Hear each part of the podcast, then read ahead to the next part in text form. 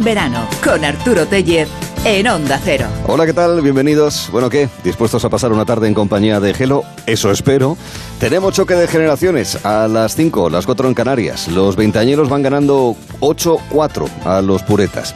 También va a estar en Megaviajeros Daniel López Velasco, el hombre de muchos senderos. Con él vamos a recorrer África en una especie de trayecto VIP. Además, escucharemos a las sirenas de la Odisea. Intentaremos, al igual que él, sin necesidad de agarrarnos a un mástil, soportar su capacidad de seducción. Vamos a probar un Bloody Mary con berberechos, ojo.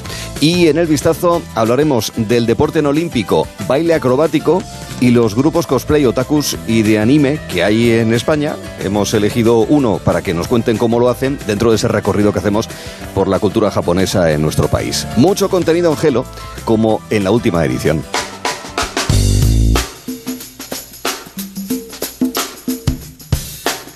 Los micrófonos de Onda Cero son capaces de llegar a lo más profundo. Una búsqueda ciertamente exhaustiva, si es necesario, hasta en el fondo del mar.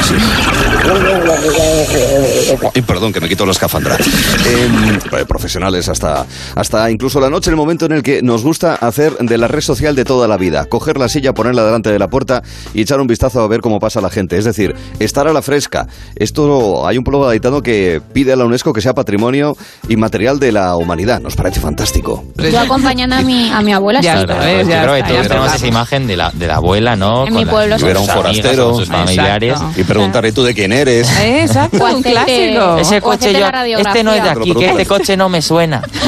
Eso y lo del antes. Esta matrícula no, ¿eh? No, no, totalmente, totalmente. Y girarte y decir esto, todo esto era antes campo, ¿no? También, también. Eh, Jorge planteaba que los eh, chistes de Matías Prats suscribimos sean también patrimonio de la humanidad. Los chistes de Matías Prat. Nace el impuesto para perros. No es broma. A partir del año próximo, el Ayuntamiento de Benidorm cobrará entre 15 y 20 euros a los dueños de los canes. Una tasa para cubrir los gastos que genera la recogida de sus heces en la calle. La medida ha provocado todo tipo de opiniones entre los vecinos. Hay quien dice que no puede pagar, que está canino. Que a ti te pega, Un hombre es atropellado por un camión cuando iba al cine. No vio el tráiler. Bueno, el, el del tráiler no es de Matías Prats, tampoco es de Latre. Lo que pasa es que el editor del programa se vino arriba haciendo chistecitos en ese plan, incluso con la campeona nacional sub-18 de ajedrez, María Izaguirre, que es de Huesca y de ahí el chiste. Como eres ostense y como a Matías le queremos mucho, te voy a decir que terminamos esta entrevista diciéndote, como eres de, de Huesca, jaca mate. Sí, de la provincia de Huesca, aparte de la propia capital, claro. Bueno, también hablamos de gemidos en la noticia del sexo y esos momentos hilarantes que se pueden producir en el caso de que uno escuche ruidos, extraños encuentros en la oscuridad y luego te encuentres al vecino al día siguiente. En la de veces que escuchamos a los demás, lo típico que escuchas a los vecinos en plena faena y luego te los encuentras en, en el ascensor. O la, o la reunión de vecinos. O en la reunión de vecinos, en las Es escaleras. maravilloso. La compra. No. Cuando el vecino además tiene que leer el acta de, de- del Y presupuesto y tú lo estás mirando y diciendo ya, ya, Esta anoche. comunidad, el presupuesto seguro que le quitó el sueño, claro. Bueno, eh, en la ribera del Nilo nos encontramos con Francisco Martín Valentín. Hablamos de los orígenes de la civilización egipcia y de cómo medían el tiempo, el calendario en el cual se basa también el nuestro, de alguna u otra manera. Cómo medían el tiempo, ¿no? Y es muy interesante porque, aparte de eso, decía Francisco y planteaba una pregunta que los eh, antiguos egipcios, para hacer esas mediciones, tenían en cuenta la posición de ciertas estrellas. Pero para poder hacer ese cálculo, tendrían que haberlo hecho en ciclos de 1450 años. Es decir, ¿desde cuándo se sabía la posición de las estrellas para luego eh, conformar el calendario? El calendario egipcio, y esto es lo importante, se basaba en lo que se llamaba ciclos zodíacos, que son ciclos de 1400 aproximadamente 50 años, en los que eh, tardaba el Sol en volver a salir con la constelación Sotis, Sirio, en un momento determinado, que era el año nuevo egipcio, en el mismo momento en el horizonte. Bien, esto parece lioso, pero no lo es. Los observadores egipcios computaban esto y decían, bueno, pa- para fijar nuestro calendario tenemos y hacer los cómputos, tenemos que observar esto que sucede cada 1450 años.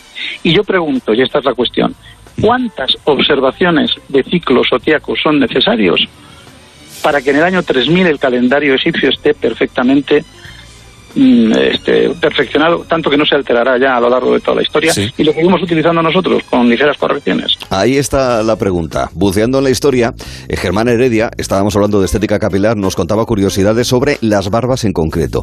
Y nos explicaba la historia del monarca inglés Enrique VIII, que no se le ocurrió otra que ponerle un impuesto a los que llevaban barba. a Enrique VIII. Enrique VIII yo creo que era por sacar dinero, ¿eh? no, no, no otra cuestión. El rey inglés. El rey inglés, efectivamente, el rey cortador de cabezas.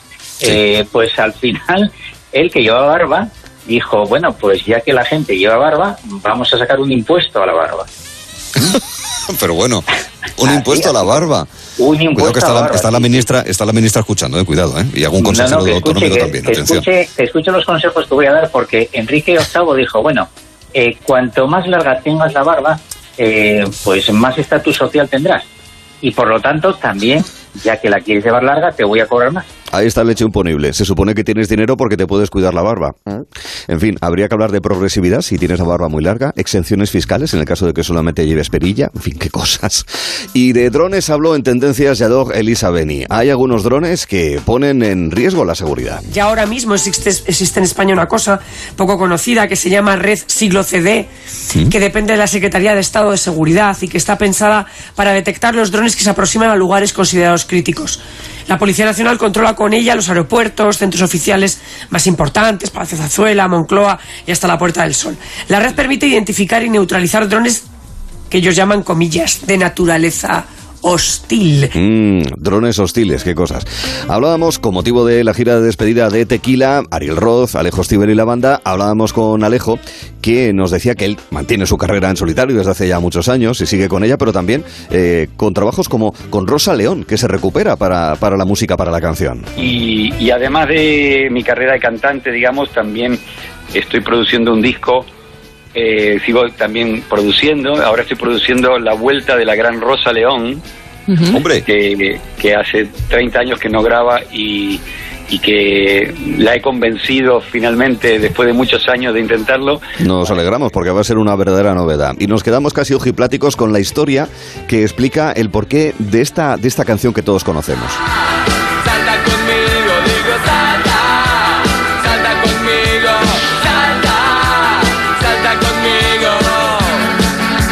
Ahí está, ese salta que todos conocemos y que hemos cantado y que hemos bailado. Bueno, pues resulta que Alejo la estaba grabando en Londres y eh, ocurrió algo. Resulta que no se encontraba en el mejor momento, quiso de alguna manera eh, relajarse, descansar, se fue a un cine, volvió al estudio de grabación ya de noche y se dio cuenta de que la letra de la canción que la llevaba en un papel en el bolsillo trasero de pantalón no llevaba ese papel. Volvió al cine. me dejan ver en la fila donde estaba porque yo se me cayó algo muy importante para mí. También se me habían caído el dinero que yo tenía hasta el final de la grabación. Y co- como no había nada yo ofrecí eh, a cambio del dinero dije quédense con el dinero devuélvanme lo otro que para mí para mí vale mucho más que el dinero no y no no aquí no hay nada aquí no hay nada. Y mm, volví al estudio y tuve que volver a hacer la letra. No me acordaba del todo cómo era la letra porque estaba compuesta hacía muy poco. Sí que decía salta, obviamente la palabra salta estaba, pero eh, algunas cosas quedaron, pero muchas otras no, no quedaron. Con lo cual podemos decir que la canción como es- está eh, no es la versión original de la canción. Claro, pues es un, es un O sea que lo que conocimos como lo que conocimos como salta es una mezcla Es una entre mezcla. la improvisación debido a ese incidente y lo que tú recordabas que sí que se había escrito de, de Sí, salta sí. entonces, ¿no, Alejo? Es- Qué es- bueno. Es una, es una versión de la canción, pero no la verdadera canción. Son las cosas que pasan en la música y en tantos órdenes de la vida. Veremos qué pasa también aquí en Gelo esta tarde.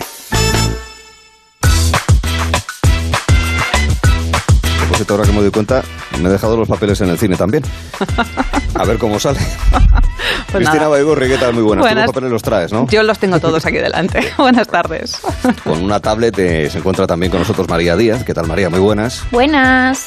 Es- y Jorge Molina lo tiene en un PC, que se lo ha llevado hasta el estudio. ¿A qué te, a que sí, Jorge? ¿Qué tal? Pensaba que ibas a decir piedra tallada o algo así. Pero sí. Iba a hacer ilusión.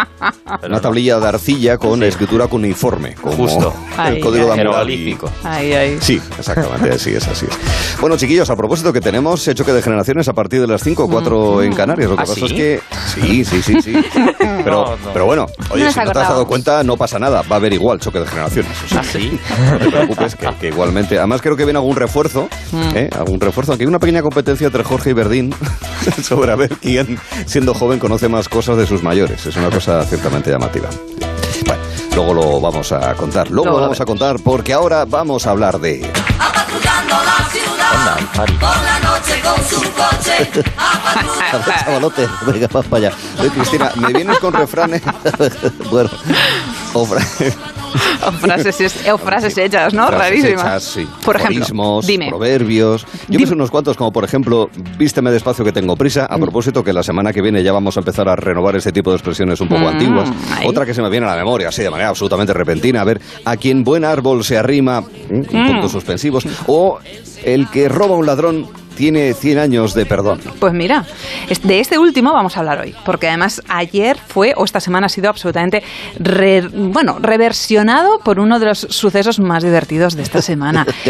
Ya lo veo, ya lo vemos, ya lo vemos. Pero mira, como hablamos de robos, dos- vamos a poner, si te parece bien, la música clásica de robos. Porque sí, fue aquí. Protagonizada por Antonio Ahí, Resine. ahí, ahí. Efectivamente fue aquí, en Madrid. La Policía Nacional recibió una llamada de un vigilante de seguridad del metro de la Plaza Elíptica y mm, el señor dijo que había visto una puerta forzada y las luces encendidas y no podía ser. El caso es que llegan los, los policías y observan pues que efectivamente en la oficina estaban las placas del techo en el suelo y estaba todo como muy revuelto. Hasta ahí todo normal. Atestado policial, presunto delito de robo con fuerza, de manual. Pero claro, les extraña que las placas del techo estuvieran en el suelo. Y digo yo que debieron escuchar algún tipo de ruido, esto te lo añado porque soy muy teatrera, y subieron al techo y se encontraron en el conducto de ventilación un hombre atrapado que estaba pidiendo ayuda, que por favor, por favor, lo sacaran de ahí, porque, y cuando lo empezaron a sacar, les confesó el hombre que ¿qué haces llevaba... exacto, pero sáquenme, exacto. Confesó que llevaba dos días atrapado. Ojo, había días. dos días había Dos- dos días. entrado a robar y se le había ocurrido la idea o el- la, la vía de escape, yo que sé qué tipo de estudio había hecho este hombre, la vía de escape para él era el techo, el conducto, pero ahora no se dio cuenta que era muy estrechito y que se había quedado ahí absolutamente atrapado durante dos días. Lo debió pasar realmente mal, tuvo creo. que ser atendido por la asistencia médica, ojo, ojo, y claro, a mí me viene a la cabeza alguien atrapado en un sitio y como soy muy pureta, efectivamente me viene a la cabeza el personaje de José Luis López Vázquez en la cabina. Escuchemos ese momento mítico cuando llega la policía y le dice esto. Que hay que solucionar. Ese hombre que se ha quedado encerrado en la cabina. Qué cosa más tonta. Hemos intentado sacarlo, pero nos hemos quedado con el tirador. Que se ha encajado la puerta. Se ha encajado, se ha encajado. Vaya, hombre, vaya. Con que nos hemos quedado encerrados, ¿eh? ¿A quién se le ocurre? Imagínate que te viene un policía y te dice, vaya hombre, vaya hombre, o sea que nos hemos quedado encerrados, imagínate. Echándote la bronca, ¿no? Echándote la bronca y con ese sarcasmo ahí como de como de, de fondito. Yo, yo creo que este hombre quiso ser Tom Cruise y eso acabó siendo López Vázquez, o si no, no lo sé, incluso aquel refrán tan típico nuestro de Manolete, Manolete, si no sabes torear, ¿para qué te metes? Pues sí, es correcto. sí. Os llamáis puretas ya vosotros. Pero, bueno, perdona. Quiero decir, espérate, mira, para demostrar y reforzar esa idea, María, ¿tú has hecho alguna vez una llamada desde una cabina telefónica? Digo cabina, Eh, cabina, no un pues teléfono. no lo recuerdo, a lo mejor de pequeña quizás. Sí. ¿Y, y tú, Jorge? A mí me suena que sí, una vez en el, en el aeropuerto, fíjate. Ah. Me suena, ¿eh? Pero... Pero eran niños, ¿no? Supongo. No, no, pero niños. fue... a- Es que no sé si la llegué a hacer o no, pero fue como hace 5 o 6 años, que me quedé sin batería en el móvil y no encontraba a mi padre en el aeropuerto. De hecho, Ah. esto creo que lo contamos en Julia en la Onda una vez. Sí. Pero como ¿Ah, no sí? podía poner yo la voz, contaste tú la Uy. anécdota María, que era mía, ¿no? Me parece. O, o- o sea que Qué sí, bien. sí, sí. Oye, anécdotas repetidas, esto es Exacto. bueno, en Londres creo que Refritos. dejaron alguna, alguna cabina de esas rojas para que la Sí, gente sí, hiciera exacto, una foto, eh, básicamente, Esas. por hacer yo de... Oye, ¿no, ¿no le echáis de menos aquí al amigo? Sí, sí, sí. Vamos ahí. on our victory. And I congratulated her and her family ¿Es on Messi? a very, very hard fought campaign. I mean, she she fought very hard. Torrija. Torrija. Torrija. Torrija. Que ha dicho alguien que se parece a una torrija. No, no más bien a una, a una chuleta, ¿no? Creo que lo dice Trump, ¿verdad, María? Sí. Pues parece que estamos en la semana de cosas surrealistas porque llevamos una semanita guapa guapa. A tope, sí. Claro. Pues resulta que el artista español Asier Sanz ha ganado el premio, el- bueno, mejor dicho, el primer premio del concurso World Humor Awards eh, Mm. al crear una chuleta con la cara de Donald Trump. Al que escuchábamos. Sí, sí, una chuleta, ¿eh? Pero ojo, no una cualquiera, una chuleta de res, Ah. de las buenas. Bien, de las grandes. Sí, de las de, las, Gorditas. de las de kilo, ¿no? Eh, Vas a ver. Pero que sin sí. pelo. Ah, exacto. Yo de verdad que alucino con la creatividad de la gente, o sea, Sí. yo en, vamos. Y lo siento cultura. mucho, pero yo al leer esta noticia eh, no he podido pensar eh, en esto. Y finalmente, sobre esta polémica, yo os lo diré en términos muy personales. A mí, donde me pongan un chuletón al punto, eso es imbatible. ¿Os imagináis una mezcla de las dos, de Pedro Sánchez y, y su, ca- eh, su cara en una chuleta? Ay, por favor. Bueno, oye, a, Eres guapo. a lo mejor, a lo mejor ahora sí se le ocurre esa idea, María. A mí me encantaría ver ese plato. ¿eh? Soy chuleta y tal. Pues Asier, eh, no creáis que tardó. es que madre mía. Asier tardó poco tiempo en hacer su obra, eh, recorrió durante seis meses carnicerías, supermercados, vamos, todo tipo de tiendas para encontrar lo que él consideraba o lo que él Ah, ¿sí? quería eh, llamar la chuleta ideal. Podemos hacer un chiste aquí, ¿eh? Malo. Venga, atrévete. Puso toda la carne en el asador. Sí, también, claro, claro. Y lo ¿Cómo encontró, por lo estamos? que veo, ¿no, María? Lo encontró. Sí, eh, la recortó y la perfiló con un cuchillo. Esa fue su, su táctica, su técnica. Ah. Y desde luego no fue un tiempo eh, mal invertido porque ganó entre, entre 250 artistas que se presentaron al concurso. Ojo, Ah, ¿eh? Ole. Ahí Ole. es nada. Aunque sí. podríamos decir que jugó con alguna que otra ventajilla porque no era la primera caricatura que hacía del expresidente de Estados Unidos. Anteriormente había hecho otras también graciosísimas con lonchas de mortadela y plátanos. Con plátanos. Sí. Ojo, eso. Macedonia. O sea, Caray. Sí, sí, sí. sí. Bueno, pues nada, eso es un apunte que nos parece de máximo interés. Hemos pasado de hacer esculturas y retratos en bustos de mármol hacerlos chuletones utilizando eh, de manera muy técnica los cusillos que posiblemente sean japoneses. Luego hablaremos de cultura japonesa en apenas unos instantes. Será poco después de que hablemos del otro gran país referente asiático que tiene grandes ciudades, como es el caso de Pekín, de Tianjin, de Cantón, de Xi'an, de Shanghái y de la Algameca. Eh, ¿Verdad, querido Jorge? Gameca, ¿no? El, el Se ha ido a pasado, China, Jorge, ahora. el pasado ahora lunes os sorprendió cuando os hablé del Algameca, el conocido como el pequeño Shanghái Sí. o la Shanghái española, Sí. una zona que se encuentra en la desembocadura de la rambla Benipila al mar Mediterráneo, en el municipio de Cartagena. Y si os parece, vámonos para allá. Sí. Sí, fíjate, aquí Bueno. estamos. Mira, os he puesto una pequeña musiquita. Hay gente haciendo tai chi arriba. Exacto, ahí Ahí, está. ahí. ¿Y por qué se le conoce como la pequeña Shanghái? Os estaréis pregu- preguntando. Bueno, ya Bueno, os aviso nos lo preguntamos. que, que tenéis que tirar un poco imaginación. ¿Tan grande Shanghái que llega hasta Murcia? o- sí, o sea, es que la, la conurbación ahora pues llega bastante lejos, ¿no? Pero se la conoce como la pequeña Shanghái porque las casas están construidas casi sobre el agua, ¿no? Y pegadas a ambos lados de la rambla. Esto le otorga un cierto parecido al barrio de... Bueno, un barrio de Shanghái cuyo nombre Apuria Brava es parecido Yao. Yao. donde las construcciones están sobre los canales que recorren la ciudad, aunque como digo, hay que imaginar un poco. Luego podemos poner una foto en Twitter comparando ambas ciudades Qué guay. para, para que. Claro, eh, es que es un poblado un poco especial, ¿no? Porque es eh, presenta un aspecto desordenado, construcciones muy irregulares, eh, muchas no tienen luz, cor- luz ni agua corriente, tienen un depósito comunitario, tienen generadores de gasolina para, para ver la tele y demás, ¿no? Anda. O sea, esto eh, es un poco primario todo, quiero Ujú. decir, ¿no? Es, eh, hay es todo un poco precario. Tradicional, mejor. Exacto, ¿no? Sí, tradicional. Y, pero, pero es que a pesar de ello, los vecinos se consideran unos privilegiados porque se respira mucha tranquilidad y el paraje es in- inmejorable. ¿Qué tal se vive aquí? Bien, al que le gusta el mar y todo eso, la pesca, como a mí. Aquí la mayoría se dedican a pescar, ¿no? Claro, aquí hay muchas doradas, lubinas. El paisaje como si fuera el Caribe aquí. El agua, fíjate, además mira cómo está el agua. Agua azul, azul. El. Caribe de Murcia, ¿no? Qué maravilla, ¿no? el Caribe Es un lugar Murcia. precioso. Es, es que el sitio es, es ya, es- ya os digo, es muy extraño el sitio, ¿no? Por dónde está construido, por cómo son las construcciones, pero es que es eh, al lado del Mediterráneo, en una rambla, en la desembocadura de una rambla, y es, excepcional, ¿no? Qué bonito. Eh, claro, ¿qué pasa con este, con este lugar? Pues que los dueños no tienen el título de propiedad de las casas, ¿no? Claro. Entonces están en carácter legal, ¿no? Esta es la razón por la que el, poblado corre el riesgo de ser demolido, aunque los vecinos defienden que las construcciones son previas a la ley de costas porque, Ah. ojo, la primera referencia data de 1778. Mucho ojo, o sea, estamos hablando del siglo XVIII.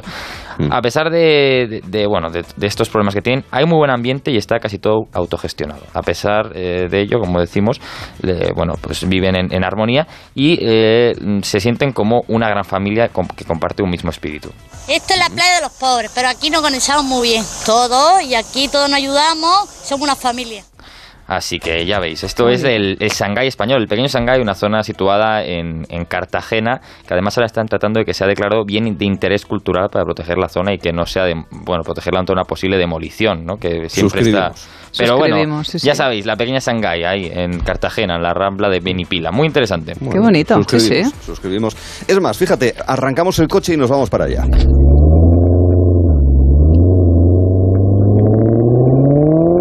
Me he traído el pequeño, ¿eh? El DeLorean, ¿eh? Me he traído el de, el- el de poca potencia. ¿Cómo suena esto? Ruge. Esto es una sinfonía que de verdad me pongo malo de no tenerlo, claro.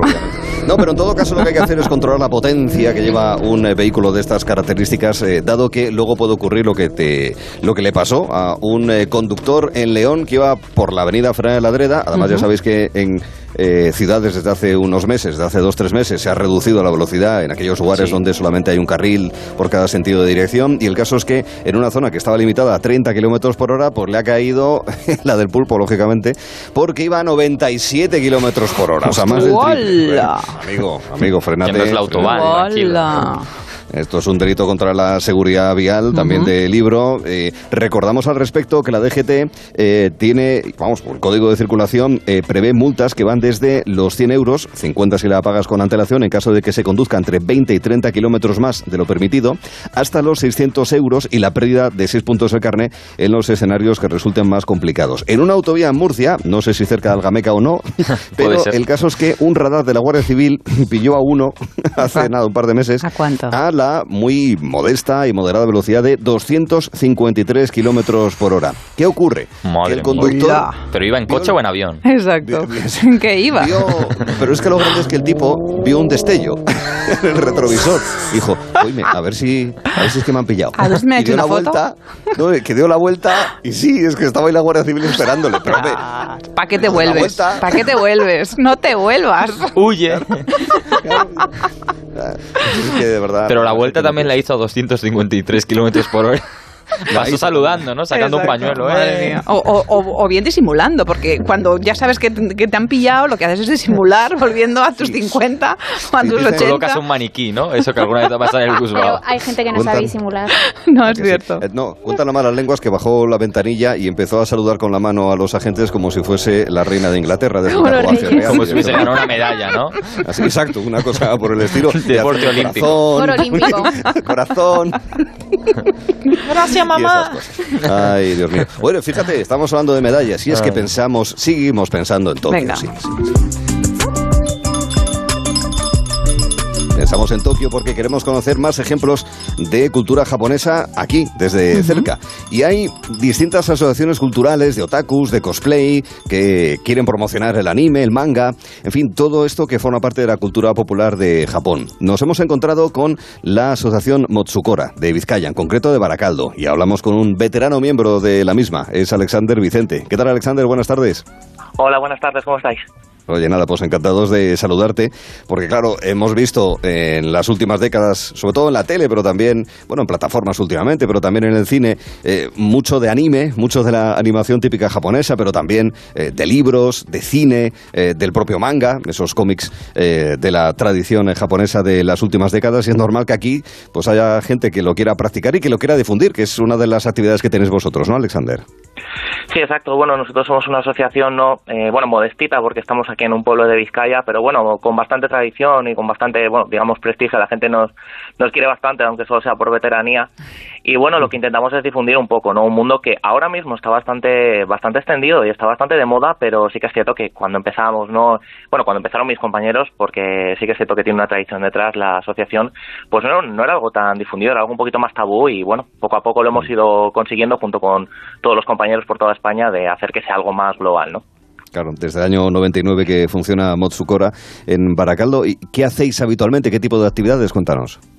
Bueno, pues eh, todo esto nació de que solíamos hacer unas jornadas casi siempre en Semana Santa, salvo algunos cambios, y bueno, generalmente intentamos ofrecer un espacio donde, donde socializar, donde todo el mundo que tenga esta afición se pueda sentir acogido y les ofrecemos diversas actividades que van desde la, más tradicional cultura japonesa, por ejemplo, eh, ikebana, eh, cosas con papel, aprender a jugar a juegos como el Go, hasta pues videojuegos, torneos, incluso concursos de preguntas, cosas también un poquito más alocadas, una gincana, hasta la gala que tenemos con el, con el concurso de cosplay, ¿no? que es un- uno de nuestras platos estrella. Es- Eso es una de las cosas más llamativas, más espectaculares, eh, el, el aglutinamiento de practicantes de cosplay, que es algo que cada vez se ve, se ve más. Si uno quiere ser cosplay, ¿cómo se organiza? ¿Cómo lo hace? ¿Dónde busca referencias? ¿Dónde consigue la indumentaria? ¿Es posible innovar? ¿Hay que seguir ciertas tradiciones?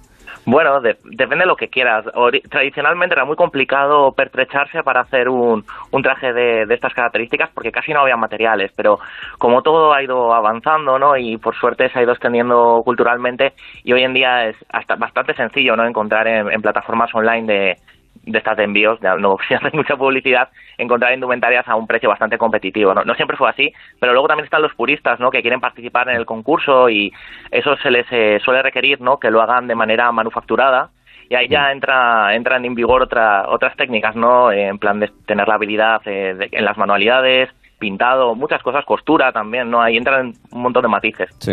Cristina, hay, cuenta la leyenda que en alguna ocasión se te vio por un pequeño bosque de cerezos en flor, allá por el mes de abril, eh, con atuendo de cosplay y practicando el ikebana, eh, que no es el arakiri, es decir, No, esto exacto. de la espada y tal, sino el arreglo floral, ¿verdad? Eso. ¿Esto es cierto? ¿Nos lo confirmas? Yo soy, yo soy muy de arreglos florales, de ikebana, de este tipo de, de- de- de cosas. Pero volviendo quizás al, al anime, a mí me gustaría que nos explicaras un poco cuáles son las principales características, Alexander. Bueno, las características del anime, sobre todo lo que más le, le marca, ¿no? Quizás sea el estilo de dibujo, ¿no? Pese a Mm. que hay varios varios autores y cada uno pues tiene un poco su librillo, ¿no? Sí que es cierto que generalmente se asocian los dibujos manga anime a unos ojos bastante grandes, unas facciones, ¿no? De muy coloridas y se suele asociar también con, con muchas aventuras, eh, muchas explosiones, ¿no? Pele- peleas, luchas, cosas que no vemos eh, generalmente a lo mejor en, en una animación más, más occidental, ¿no? Pero sí que es cierto, sobre todo el estilo de dibujo, yo creo que es lo que más marca el, digamos, la característica principal del, del anime. ¿Y una trama característica de, del, del anime cuál sería? O sea, ¿qué, qué se puede ver sí. En, en algo así? Sí, lo más extendido originalmente desde, desde el albor de los tiempos viene siendo el anime de aventuras. Generalmente ese género se suele llamar shonen, haciendo referencia a la palabra shonen, que sería joven en japonés, ¿no? que es eh, quizá el público más objetivo de este manga de anime y suele tener todo un trasfondo basado en un héroe, ¿no? que suele tener eh, pues un, un origen y que empieza siendo pequeñito, poca cosa, pero con el, con el paso de las sagas, ¿no? digamos que se convierte en alguien muy poderoso y suele salvar junto con sus amigos el mundo. ¿no? Ese es quizá el mayor cliché dentro de- del anime en cuanto a lo que más te puedes encontrar, pero por suerte hay para todo, hay tramas de todo tipo, hay desde policíacas, infantiles, deportivas, te puedes encontrar anime muy variopinto y sobre todo eso hace bueno de que todos los públicos pueden disfrutarlo. Qué bueno. Pues ojalá que sigáis llevando a cabo estas actividades como venís haciendo desde hace ya 22 años, nada menos. Motsukura Mm. desde Baracaldo. Alexander Vicente, te lo agradecemos mucho que nos lo hayas explicado aquí en Onda Cero. Cuídate. Muchísimas gracias. Gracias. Y oye. Jorge, por favor, que esta mañana, precisamente con esto de la cultura japonesa, haciendo karate, intentando imitar a Damián Quintero, plata, y a Sandra Sánchez, oro, Dos me ha una tortícolis. Tengo tortícolis desde el cuello hasta el tobillo. O sea, no te quiero ni contar lo que te... ¿Me ayudas a quitar tú las campanitas, por favor? ¿Me puedes- las campanitas, estas, estas furin tan bonitas. ¿Me las puedo llevar a casa? Estas, estas, Como sí, ya me acaba la sección, me las sí. puedo llevar a casa ya- para el jardín, me viene muy bien, Sí. ¿eh? Se va acabando Tokio y entonces pues, Ay, pues ay. es por eso. Ay. Pues son muy bonitas. Las echaremos mucho de menos. Me da penita y todo. Pero bueno, no me da pena, más bien me da alegría que haya una segunda parte del vistazo. Gelo en verano. Ese gritarito roto, yo sentí como crujía. Antes de caerse al suelo, ya sabía que se rompía. Con Arturo Tellez Está parpadeando, en Onda Cero. malamente. Movistar Prosegur Alarmas presenta una alarma que no es solo una alarma. ¿Y si se me olvida conectarla? Te avisa, es una alarma inteligente. Y también te dan asistencia inmediata y llaman por ti a la policía. ¿Y todo esto? ¿Por cuánto? Ahora la tienes al 50% durante tres meses contratándola antes del 31 de agosto. Consulta condiciones en tiendas Movistar o llamando al 900 200 730. La vida es como un libro y cada capítulo es una nueva oportunidad de empezar de cero y vivir algo que nunca hubieras imaginado. Sea cual sea tu próximo capítulo, lo importante es que lo hagas realidad. Porque dentro de una vida hay muchas vidas y en Cofidis llevamos 30 años ayudándote a vivirlas todas. Entra en cofidis.es y cuenta con nosotros. En Securitas Direct sabemos que nadie quiere entrar donde no se puede quedar. Por eso, para proteger tu casa o segunda residencia en caso de intrusión, hemos desarrollado nuestra tecnología exclusiva Zero Vision. Si un intruso intenta entrar en tu casa, desde nuestra central de alarmas activamos Zero Vision, que impide la visión del intruso obligándole a huir antes de que llegue la policía. Confía en Securitas Direct, expertos en seguridad. Llámanos al 945 45 45 o calcula online en securitasdirect.es. Mira, lo de que la Amazonas se ve desde el espacio me lo creo. La muralla china. mm. Pero que se vea el concesionario Kia en Alcorcón, venga ya. Takai Motor abre las puertas del mayor concesionario Kia de Europa. Te esperamos en la milla del motor en Alcorcón. Kia, calidad con 7 años de garantía. Ah, y también puedes visitarnos en nuestras instalaciones de Fuenlabrada y Móstoles y en la web takaimotor.com. Ahora en Adelgar, 33% de descuento en tu tratamiento para adelgazar. 91 577 44 77 y adelgar.es. Venga a las rebajas de Muebles a Dama. Precios insuperables con la misma calidad de siempre, en una gran variedad de estilos y modelos, con su habitual trato amable, transporte y montaje gratuitos y la mejor financiación. Todo lo bueno de Muebles a Dama, pero ahora con rebajas. En General Ricardo 190 y en la web mueblesadama.com.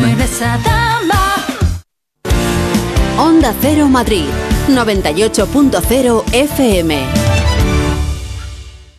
Este verano vuelve a disfrutar del mar. Elige un crucero MSC y descubre lo mejor de las islas griegas con nuestros cómodos vuelos. Todo incluido a bordo y nuestras condiciones flexibles. Reserva ya tu crucero MSC desde 399 euros en tu agencia de viajes El Corte Inglés. Bricolaje Moraleja, la mayor exposición de puertas en Madrid que puedas imaginar. En Bricolaje Moraleja no cerramos en agosto. Calle Timanfaya 4 Humanes, bricomoraleja.com. Desde 1940 Cecchini es el vermut artesano de Madrid. Sus diferentes variedades nos ofrecen una experiencia única, porque los vermuts Cecchini son sinónimo de excelente elaboración y crianza. Disfrútalo con un buen aperitivo en tu bar y terrazas favoritos y ahora también en tu casa. Entra en vermutcecchini.com y elige el tuyo. Vermut Cecchini, tu vermut.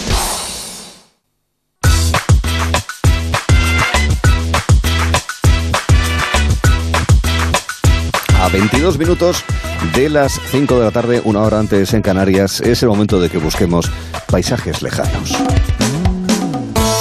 Aunque no lo parezca, de fondo esta mezcla de rock y de música tradicional nos va a ubicar en Tailandia. Hombre, Cristina, yo entiendo que quieras irte a la playa, pero no sé si hay llave hasta Phuket. No, no hay hasta Phuket, pero, pero es que hoy nos vamos a Tailandia, un lugar de playas absolutamente paradisíacas. Y como ya sabes, hoy me voy a la playa, casi decirte que llevo el bañador puesto, pero casi, casi, casi. Eh, y te voy a poner una musiquita, bueno, agua, exacto, para que nos vayamos ambientando. Y ya os he dicho que vamos a Tailandia. Uno de los destinos más turísticos que hay. Las playas son espectaculares. Esta mañana he buscado unas cuantas fotos y son, por ejemplo, la, de Colipe, la de Railway, una que se llama Lamai en Koh Samui. Bueno, bueno, una cosa. Yo iba pasando y decía, hay que irse allí, hay que irse allí. De hecho, reciben tantos turistas que antes del COVID querían llegar a, a la cifra de 40 millones. Ahora no están ahí, ahora están en un- poquito menos, pero bueno, se puede ir con las limitaciones de, la- de las autoridades de la, de la Además zona. tiene muchos templos y demás, Tiene ¿no? muchísimos muchísima templos, historia tiene budista, muchísima ¿no? historia budista, vale mucho, dicen que, mucho dicen que la la Mai es la, la algameca, la algameca chica. de- Sí. La pequeña largameca tailandesa. Pues para irnos a Tailandia, además de mm, gorro, gafas y bañadores, hay que tener muchísimo cuidado con el protector solar que os llevéis, porque esta semana han prohibido el, uso de algunas de las cremas de protección solar habituales debido a que muchas llevan sustancias que deterioran los arrecifes de coral. El Departamento de Parques Marítimos comenzó a aplicar esta medida el pasado miércoles, ya que ha observado, pues eso, ¿no? Que los productos que llevan esos, esas cremas destruyen las larvas, obstruyen el sistema reproductivo de los corales y les provocan blanqueamiento. Imagínate qué triste, en lugar de ese rojito tan bonito, que se vuelvan blancos. ¿Y eso por qué? Pues porque somos muchos y el turismo masivo pues, pues es un gran, gran depredador y es terrible. Las sustancias en cuestión, a ver si no me hago daño diciéndolas, son oxicobenzona, alcanfor, esto sí que lo sé decir, o butilparabeno. Ojito, Aprobada. ojito con Nota. todo eso. Exacto. Y además me parece algo impresionante porque no te viene el vigilante a la playa y te da en la cabeza con algo y te coge el bote y se mira la composición, sino que directamente te multan. Te multan, a ver si ven, si ven que lo estás usando, lógicamente con, mi- con 100.000 bats que Eso es. pasado a euros son unos 2.500 euros. O sea que te puede, ser la tar- te puede salir la tarde de playa No vuelves. cara a cara, muy Madre cara, vuelves. muy cara. No, me quedo aquí ya. Hay que tener muchísimo cuidado. Después de este rejonazo. Hay que tener. ¡Uf! madre mía. Pero no es el primer país que lo hace. De hecho, Micronesia ya lo hizo, Hawái ya lo hizo, y todo esto nos recuerda a lo que pasó en el 2018. ¿Os, os acordáis que en Tailandia se rodó aquella película tan maravillosa de DiCaprio, La Playa? En concreto, era en una zona que se llama Bahía de Maya, en aquel lugar tan paradisíaco con aquella, con aquella playa escondida donde él iba con la zodia. Bueno, espectacular. Bueno, pues eh, debido al turismo masivo que todo eso generó, claro, esas, esas imágenes Es y esa publicidad, tuvieron que llegar a cerrar la zona porque, claro, el efecto en el entorno y en concreto en los corales era absolutamente terrible. O sea que, por favor, cuidadito por donde vamos y sobre todo con la huella o con lo que dejamos allí y con el impacto. Nada Y- inocuo. Exacto, exacto. Y os voy a decir una de esas cositas para fardar que empezamos ayer muy divertidas. A ver, a ver. Vente. Resulta, A ver. exacto, me estoy viniendo arriba. Resulta que Tailandia antes se llamaba Siam. Hasta ahí, yo creo que todos, ¿no? Sí. Pues antes de Siam se llamaba Pratet Thai, que en tailandés significa Pratet es libertad o gente libre, libre, perdón, y Thai hace re- referencia a la, et- a la etnia mayoritaria en el país. Resulta que hace 2000 años eh, la etnia Thai huyó de China y se instaló en la zona. Entonces se llamaban los Thai. Thai, Thai, Thai, pues eso, país de gente libre y por lo tanto Tailandia. Qué maravilla, ¿no? Saber esto. Liberia, pero en Interesante, Asia. Ahí, ¿verdad? Qué bonito. Está bien. Oye, conocimientos para fardar. Hay cositas para fardar. para venirse arriba. Cualquiera de esas playas, queridos amigos, podría eh, seducir a cualquier mozuelo o a cualquier mozuela. Y es posible que el ligoteo comenzase con un emoji. El problema es que en los emojis, es que es verdad, en los emojis mm, hay de amor muchos. Pero de lo que es el tema erótico, así más directo, como que no lo hay. De manera que María, ilústranos de qué manera se pueden enviar emojis con significado sexual y lo vamos a amenizar con el bolero de Ravel. Exacto, Como madre para mía. ligar, no solo Como sexual. empieza suave y Ahí, termina alto, Exacto, va para arriba. pues entonces hay gente que durante esos 14 minutos, que es lo que más o menos dura, salvo que sea Karajan el que lo dirige, pues, eh, Se vienen pues arriba. ¿no? resulta muy adecuado Exacto. para, Eh, para lo que nos quieres Muy adecuado para querida. la hora. Sí, sí, también. Explícanos. A ver, eh, he atardece pensado- apetece, María. Ay, ay. A ver, yo he pensado, hoy es viernes, estamos a final de semana, Sí. estamos cansados, entonces he pensado traer un jueguecito Mejor muy interesante para divertirnos un poco. Verás. Venga, Arturo, jueguecito. Arturo. A ver, A ver, ojo. venga. A ver, lo he llamado Trimoji, de trivial y emoji. Ojo. Qué bueno, Trimoji. Muy bien. Trimoji. Vete al registro de la propiedad intelectual primero. No sea que... Venga, Entre el tatu QR y esto me voy a forrar. Sí. Estás forrándote, sí. Sí. Pero tranquilos que no os voy a preguntar, eh, o sea, no os voy a hacer preguntas incóm- eh, incómodas, indiscretas.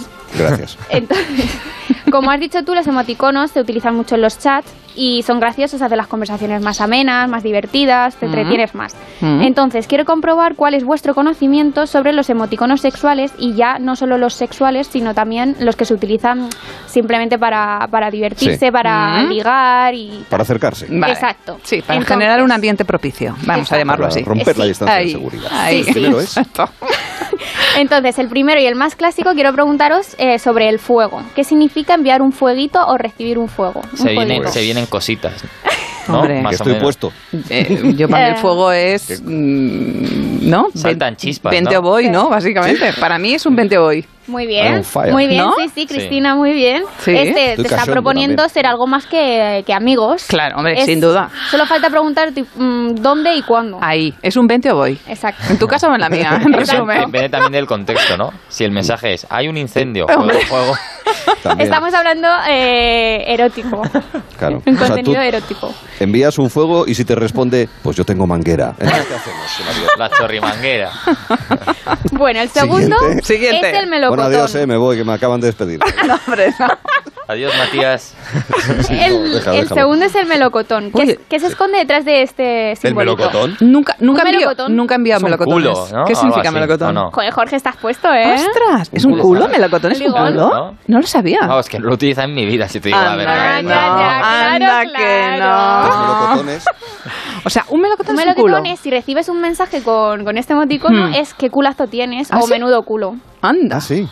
Claro. Pues- o le estás Ah. diciendo No tú a la otra ninguno, persona ¿qué? que. Yo no recibo liga. ninguno. Qué mala, qué mal culo debo tener. pues entonces. entonces Arturo me ha dicho, tengo una tendinitis y me ha mandado un melocotón entre otros emoticones. Digo, pero Arturo, No, no, no. ¿qué, qué estás diciéndome por lo del No karate? sé, a mí cuando Noelia Danz me dijo el que iba a quedarme con el culo torcido, a lo mejor se Ay, ay. Qué culillo tienes. En tercera posición. El tercero es el timbre. ¿Qué creéis que es el Uy, timbre? el timbre. El timbre. El timbre. Os pongo un ejemplo. Venga, por ejemplo, ¿en qué, os llega un ¿en mensaje. qué marco? Exacto, os llega un mensaje ¿A que te eh, con un timbre de vuestra pareja. O sea, estáis en una relación o con alguien el- con el que estáis quedando y os estáis viendo y, pone, y os envía un timbre. ¿Qué os está diciendo? ¿Estoy, ¿Estoy en la puerta? Llama- llamada la atención o Digo, algo así, estoy ¿no? en la puerta. A ver, es- Ábreme, ¿me deja las llaves?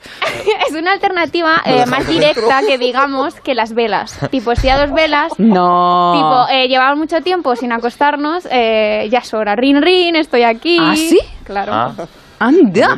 Pues es tampoco lo usado, ¿eh?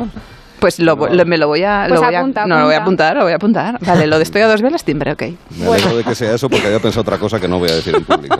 Y en cuarta posición, querida Y en María. Ay, cuarta ay. posición y última, la berenjena, que yo creo No, también por es otro favor. clásico. No. ¿Qué, No, signif- no. qué significado tiene aparte de que sea una hortaliza rica en potasio? A ver. Ah. Pues es a lo que me refería yo. Yo creo que todos lo sabemos. Sí, ¿no? yo Este creo es el que más sin palabras, ¿no? es un sin palabras, sí. Pues, sí, sí. Un punto suspensivo. Sí, sí, sí, sí. Es tácito. Sí, es- sí. ese yo creo que es el más directo. Ahí, ahí, y ahí. aquí lo dejamos porque lo dejamos en lo alto. Lo estás dejando, sí, Con sí, absolutamente. fondo.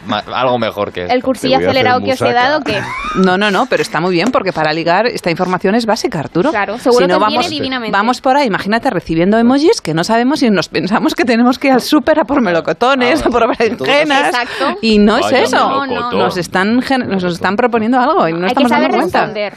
Yo conocía lo de arrimar la cebolleta, lo de arrimar la berenjena ya. Eso es más actual, sí, arrimar la Sí, es muy, es muy ventañero, ¿verdad, querida? Sí, sí. No somos tan puretas como parece. es que algún año nos lo preguntaron. ¿Ah, sí? Es de, ¡Ostras! poco, es de lo poco de lo que me acuerdo de otros años.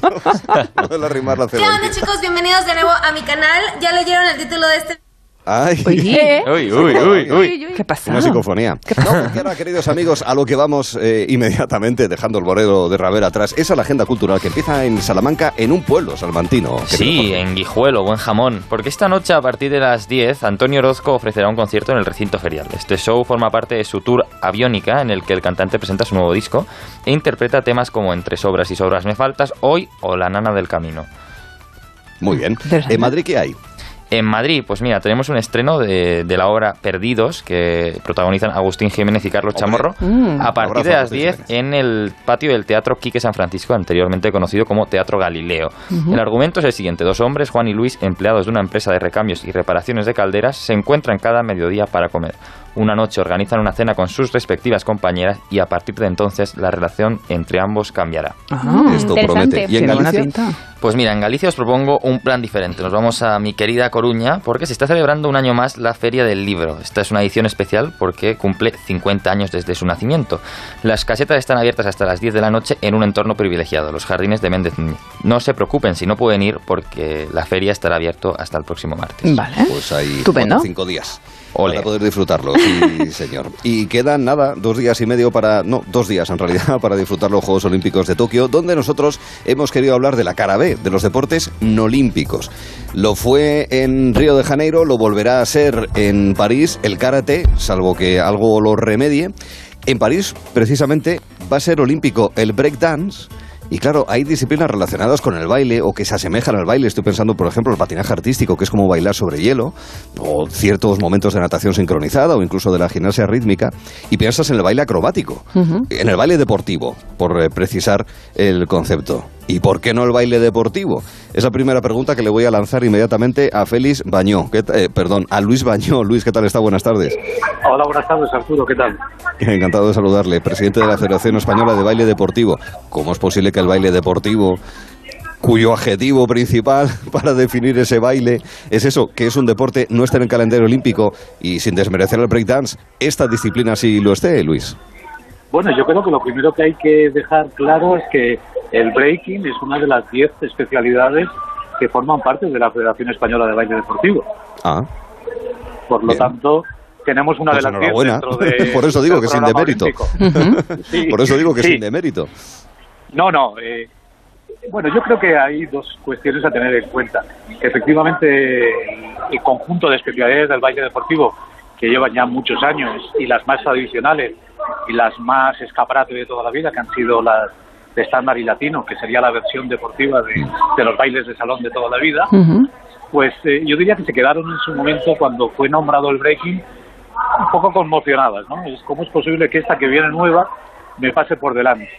Pero lo cierto es que con la visión que el Comité Olímpico Internacional ha intentado imprimir a las Olimpiadas de juventud, de acercamiento a culturas más urbanas, no hay más que ver en este momento eh, las dos medallas que hemos obtenido en nuevas especialidades, como ha sido karate y ayer en, en escalada la- las últimas incorporadas. Bueno, yo creo que este, esta, este objetivo de acercarse cada vez más a gente más joven y a culturas urbanas ha hecho que una de nuestras especialidades tenía nuestros, muchos números. Y esta era la del breaking, que, que es un baile popular. Claro. Cristina, ¿bailas? Yo, yo, yo no bailo esto, ni muchísimo menos, porque me parece, bueno, dificilísimo. Luis, eh, ¿cómo, ¿cómo se forma un bailarín de baile deportivo? Pues eh, en esto no hay ninguna diferencia a cualquier otro deportista de cualquier otra ah, modalidad olímpica, o olímpica o no olímpica. Al final, pensemos que si todavía tuviéramos una mentalidad un poco arcaica, estaríamos solo lanzando, saltando y corriendo, que al fin y al cabo es el origen de todo esto.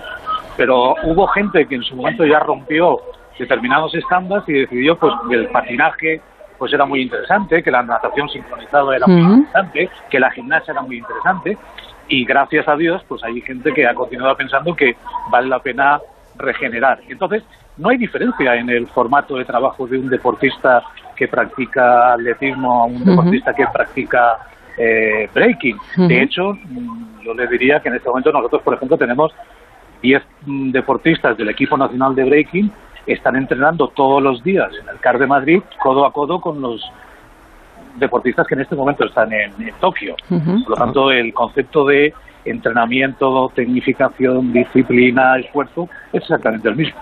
Bueno, usted ha sido bailarín con competiciones en ámbito nacional e internacional, ha sido finalista del Campeonato de España en estándar y latinos y ha estado temporadas en puestos que van desde el quinto hasta el primero del ranking nacional. Eh, ¿Cuál, eh, entre estándar y latinos, eh, cuál es al final en el que se sentía más cómodo, más seguro? Entiendo que en cualquiera de los dos, pero aquel con el que recuerda tal vez una prueba que gozó especialmente, Luis. Mi historia es un poco más complicada que todo eso porque yo vengo de 22 años de jugar rugby en división de honor. Ah, muy bien. Caray. Vale, pues sí, sí. Y hubo un día que decidí que cambiaba De porque ya me melé. había hecho mayor. Y entonces decidí que me pasaba a- al baile deportivo. Eh, empecé tanto con estándar como con latinos. Es cierto, yo he representado a España tres veces en campeonatos del mundo, dos de ellos en latinos y uno en estándar. Es- Personalmente, el que más me ha gustado siempre ha sido el estándar, por cuestiones que todavía desconozco, porque nunca me habían enseñado al respecto, el latino se me daba mejor. Ya. ¿Esto siempre por parejas? ¿O, o es posible hacer un baile, claro, con las modalidades tan distintas que hay, pues se pueden hacer de manera individual? Eh, ¿es, es frecuente que lo haya también individual, además de en parejas, o cómo es esto? Sí, de las 10 especialidades que tenemos y porque estamos en un país con una cultura un poco especial a la que los hombres nos cuesta animarnos a esto de bailar, parece que si bailamos somos un poco raros, eh, pues de las 10 especialidades algunas de ellas son individuales. Esto ha facilitado mucho en el mundo de las escuelas, de las academias, de los clubes, muchas niñas, jóvenes y mujeres pues decidieran que no necesitaban tener al lado una pareja para poder practicar una actividad que les, que les agradaba. Por lo tanto, prácticamente yo diría que en este momento prácticamente la mitad de las especialidades se pueden bailar de forma individual y la otra mitad necesita pareja. ¿Y cuántas zapatillas ha desgastado usted? Zapatillas pocas, porque en, en, en baile alguna de ellas bailan descalzos, porque tenemos, por ejemplo, Ah, alguna como es claro. Ah, sí. el Fit Kid, que proviene del mundo del mundo de la gimnasia, pero mucho más coreografiada. Eh, eh, ellos bailan en un tapiz, en un puzzle, y bailan descalzo. Hay eh, el mundo del breaking, pues ellos bailan con zapatillas y con chándal. Y el mundo más, si quieres, más estricto, que sería el de estándar y los latinos, pues bailan con unos zapatos mucho más adecuados, con una suela de piel vuelta, los estándar con charol. Es que 10 especialidades da mucho de sí Claro. para Claro. todas estas cuestiones. Hay mucha variedad. En tres años, en París, el breakdance entra en el calendario olímpico y, ¿por qué no, otras modalidades de baile deportivo podrían entrar en próximas, en próximas citas olímpicas? Pues es un asunto que hemos querido abordar en esta ocasión con el presidente de la Federación Española de Baile Deportivo, Luis Bañó. Eh, atención, porque a lo mejor ese es su tren, su Exacto. avión o el autobús. Eh, el tren en este momento. El tren. Hacia Tokio. Pues le, agradezco, le agradezco estos minutos, ya le dejamos libre. Ha sido muy amable, Luis. Ha sido un placer estar con vosotros. Muchas Adiós. Muchas gracias, hombre. Y hasta la próxima. Tenemos nosotros una competición olímpica Sí. dentro de unos minutos, ¿verdad? Sí, sí. Están, están de verdad afilando, Futura, afilando futura las olímpica, hachas. ¿eh? No olímpica por ahora, pero... Afilando las hachas están, imagínate cómo están. Ay, qué Tú miedo. no, ¿no? Yo también. Os voy a dar un grito en la cata que os vais a quedar ojipláticos. Venga. En Hipercor y el supermercado El Corte Inglés te ofrecemos los mejores precios y ahora además con un 70% de descuento en la segunda unidad de muchos productos. Por ejemplo, el aceite de oliva virgen extra carbonel, picual, hojiblanca o arbequina, botella de un litro, al comprar dos, la segunda unidad te sale a 2,04 euros. Y lo tienes en un clic con nuestra nueva app. En Hipercor y el supermercado El Corte Inglés. Hay épocas en las que nos encontramos más cansados. Revital te puede ayudar. Revital contiene ginseng que ayuda a mantener la energía y vitaminas C y B5 que ayudan a disminuir el cansancio. Y ahora para tus defensas, Revital Defensas, de Pharma OTC. Mundimed.es, la mayor plataforma de telemedicina de Europa con más de 12 millones de usuarios. Médicos, psicólogos, especialistas, nutricionistas y todo lo que pueda necesitar sin esperas ni cita previa, al momento. Y por solo 5 euros al mes, usted y toda la familia. Ah, y el primer mes gratis. Mundimed.es, la medicina del siglo XXI sin esperas. ¿Buscas coche de segunda mano o de buena mano? Más de 1800 coches al mejor precio. Avenida Laboral 10, Click Cars. Si haces clic, tienes car. Hemos pasado de revelar las fotos a subirlas a la nube, los chistes por memes y los teléfonos por smartphones. Pero hay una cosa que no ha cambiado. Con Alquiler Seguro siempre cobras tu renta el día 5 de cada mes. Descárgate ahora la app en alquilerseguro.es y gestiona fácilmente tu alquiler o llama al 910-775-775. Alquiler Seguro. Protección a propietarios. 910-775-775. Colaboran con Decorman, Closman Cierres Metálicos, Insonoplac, PVC3 Comerlin, Claudio Pintores y Contenedores Parque 91 609 3370 o decorman.es. Onda Cero Madrid 98.0 Aperitivos La Real. Venta en Supercor, Hipercor, Supermercados del Corte Inglés y en aperitivoslarreal.com. Aperitivos La Real. Calidad de origen. ¿Problemas de humedad? Iberdeco Humedades es la solución. Devolvemos la salud a tu vivienda con nuestros tratamientos antihumedad definitivos, de principio a fin, hasta 30 años de garantía. No lo pospongas más. Solicita ahora un diagnóstico gratuito en iberdecohumedades.es 910 31 10. En la ganadería Organic producimos la mejor carne del mundo. Hacemos cría ecológica de las razas Angus y Wayu, 100% sostenible. Nuestra carne es deliciosa y saludable, extremadamente tierna y jugosa. Va del campo a tu casa, sin intermediarios, a un precio justo. Si pruebas Organic, solo comerás Organic. Nosotros te la llevamos gratis a tu casa. Haz tu pedido en el 910-2010, 910-2010 o carneorganic.com. Organic, la mejor carne del mundo. Gelo en verano con Arturo Tellez en Onda Cero. Son las 5, las 4 en Canarias. Noticias en Onda Cero.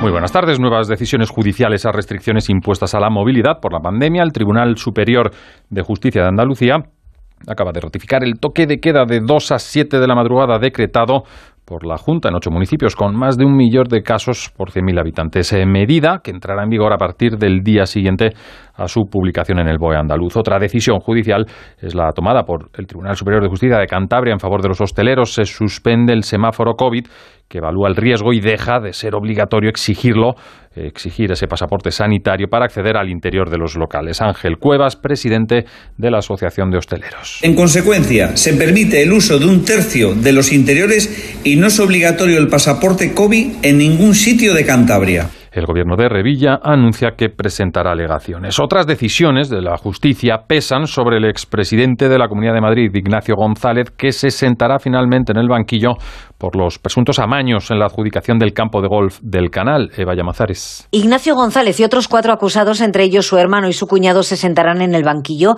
para rendir cuentas por los contratos del canal de Isabel II, adjudicaciones supuestamente amañadas para varios trabajos del campo de golf del canal.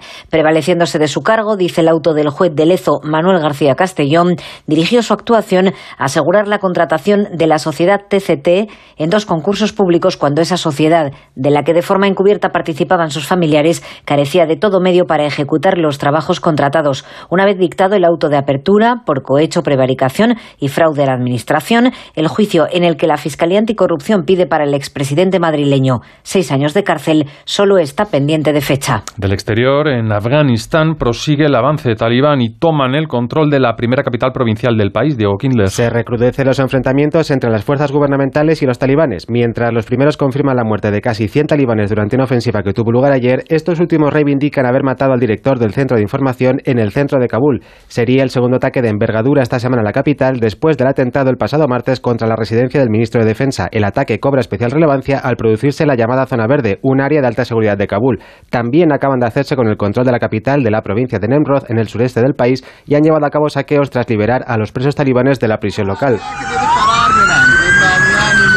Así sonaban los gritos de júbilo de los talibanes liberados mientras las fuerzas del gobierno abandonaban la ciudad. Esto supone una victoria sin precedentes para los talibanes al tratarse de la primera conquista de una capital de provincia, incluyendo el control del aeropuerto, considerado como un núcleo comercial con el vecino Irán. La ONU advierte de la gravedad de la escalada del conflicto, que por el momento deja un saldo de más de mil civiles muertos y centenares de miles de desplazados. Los carburantes disparan su precio en el inicio de agosto. Llenar hoy un depósito de gasolina cuesta un 18% más que el año pasado en este periodo y un 21% en el caso del diésel. Eso es lo que están pagando aquellos que este viernes viajan a su destino vacacional o bien regresan del mismo porque toca volver al trabajo. Comprobamos incidencias a esta hora en carretera DGT. Patricia Riaga, buenas tardes. Buenas tardes. A esta hora pendientes de varios accidentes que ocasionan retenciones importantes en Madrid, en la entrada por la A5 en Campamento, pero especialmente en la salida por la A3 en Fuente Dueña de Tajo. También en Murcia, en la A7 entre Alcantarilla y Librilla en dirección a Almería y en, la, en Valencia, en la V30 en Chiribella en dirección al puerto. Al margen de estos accidentes, retenciones en la salida de Madrid por la A3 en Rivas, la A5 Arroyo Molinos, en Toledo, en la A5 en Santa Olalla, en dirección a Badajoz, en Segovia, la Nacional 6 en San Rafael, en sentido a Coruña y muy congestionada en Barcelona, la AP7 en Granada del Penedés, en sentido Tarragona. Pues vamos con las noticias del deporte, Mario Yun. En los Juegos Olímpicos de Tokio, Damián Quintero ha conseguido la plata en karate después de perder la final contra el anfitrión japonés. Lo escuchamos nada más acabar su prueba en los micrófonos de Onda Cero. Eh, estar en la final ya asegurando una medalla, pues ha sido un poco quitarte esa mochila, ese peso, ¿no? Porque, bueno, relaja un poco la mente, ¿no? En el sentido de decir que ya, ya algo te llevas para casa, ¿no? Y es muy importante, ¿no? Estamos hablando que encima en mi deporte, pues acabamos de debutar, eh, soy uno de los privilegiados que me ha llevado una medalla olímpica, así que me da igual el color. Para mí sabe, sabe a oro y es, es, es la hostia, tío.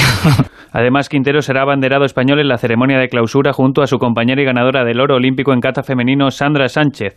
Por su parte, la selección de waterpolo masculina ha perdido 9-10 contra Serbia en semifinales y buscará el bronce contra Hungría. Y la selección femenina de fútbol de Canadá acaba de ganar el oro contra Suecia en los penaltis. Fuera de los Juegos, Joan Laporta ha justificado la no continuidad de Messi anunciando 487 millones de euros de pérdidas. El futuro del argentino podría pasar por el Paris Saint-Germain, donde hoy su técnico Mauricio Pochettino ha anunciado que el club está trabajando en ello. Pues actualizamos noticias y se las contamos a las 6, las 5 en Canarias. Siguen con Arturo Tellez, Gelo en verano. Este sábado se deciden las medallas en el especial Juegos Olímpicos. Se acabó, se acabó, se acabó. A la final, a la final, a la final. Como en Londres 2012. Nueve años después, las guerreras del agua volverán a retarse con el tío Sam en la lucha por el oro. España va a tener que luchar por el bronce. Tendrá que estar en la lucha por el bronce. Recordad. Desde las nueve y media de la mañana, final de waterpolo femenino. Las guerreras del agua a por su primer oro olímpico. España, Estados Unidos. En balonmano, los hispanos enfrentan a Egipto en su lucha por el bronce. Y a la una de la tarde. Esto es un sueño a punto de cumplirse. Esta selección va a pelear por lo más grande. La selección de fútbol en busca del oro. España, en la final, se enfrenta a Brasil, vigente campeona olímpica. Super sábado en Onda Cero. España a por las medallas. Especial Juegos Olímpicos. Con Félix José Casillas y todo el equipo de deportes de Onda Cero. Te mereces esta radio. Onda Cero, tu radio.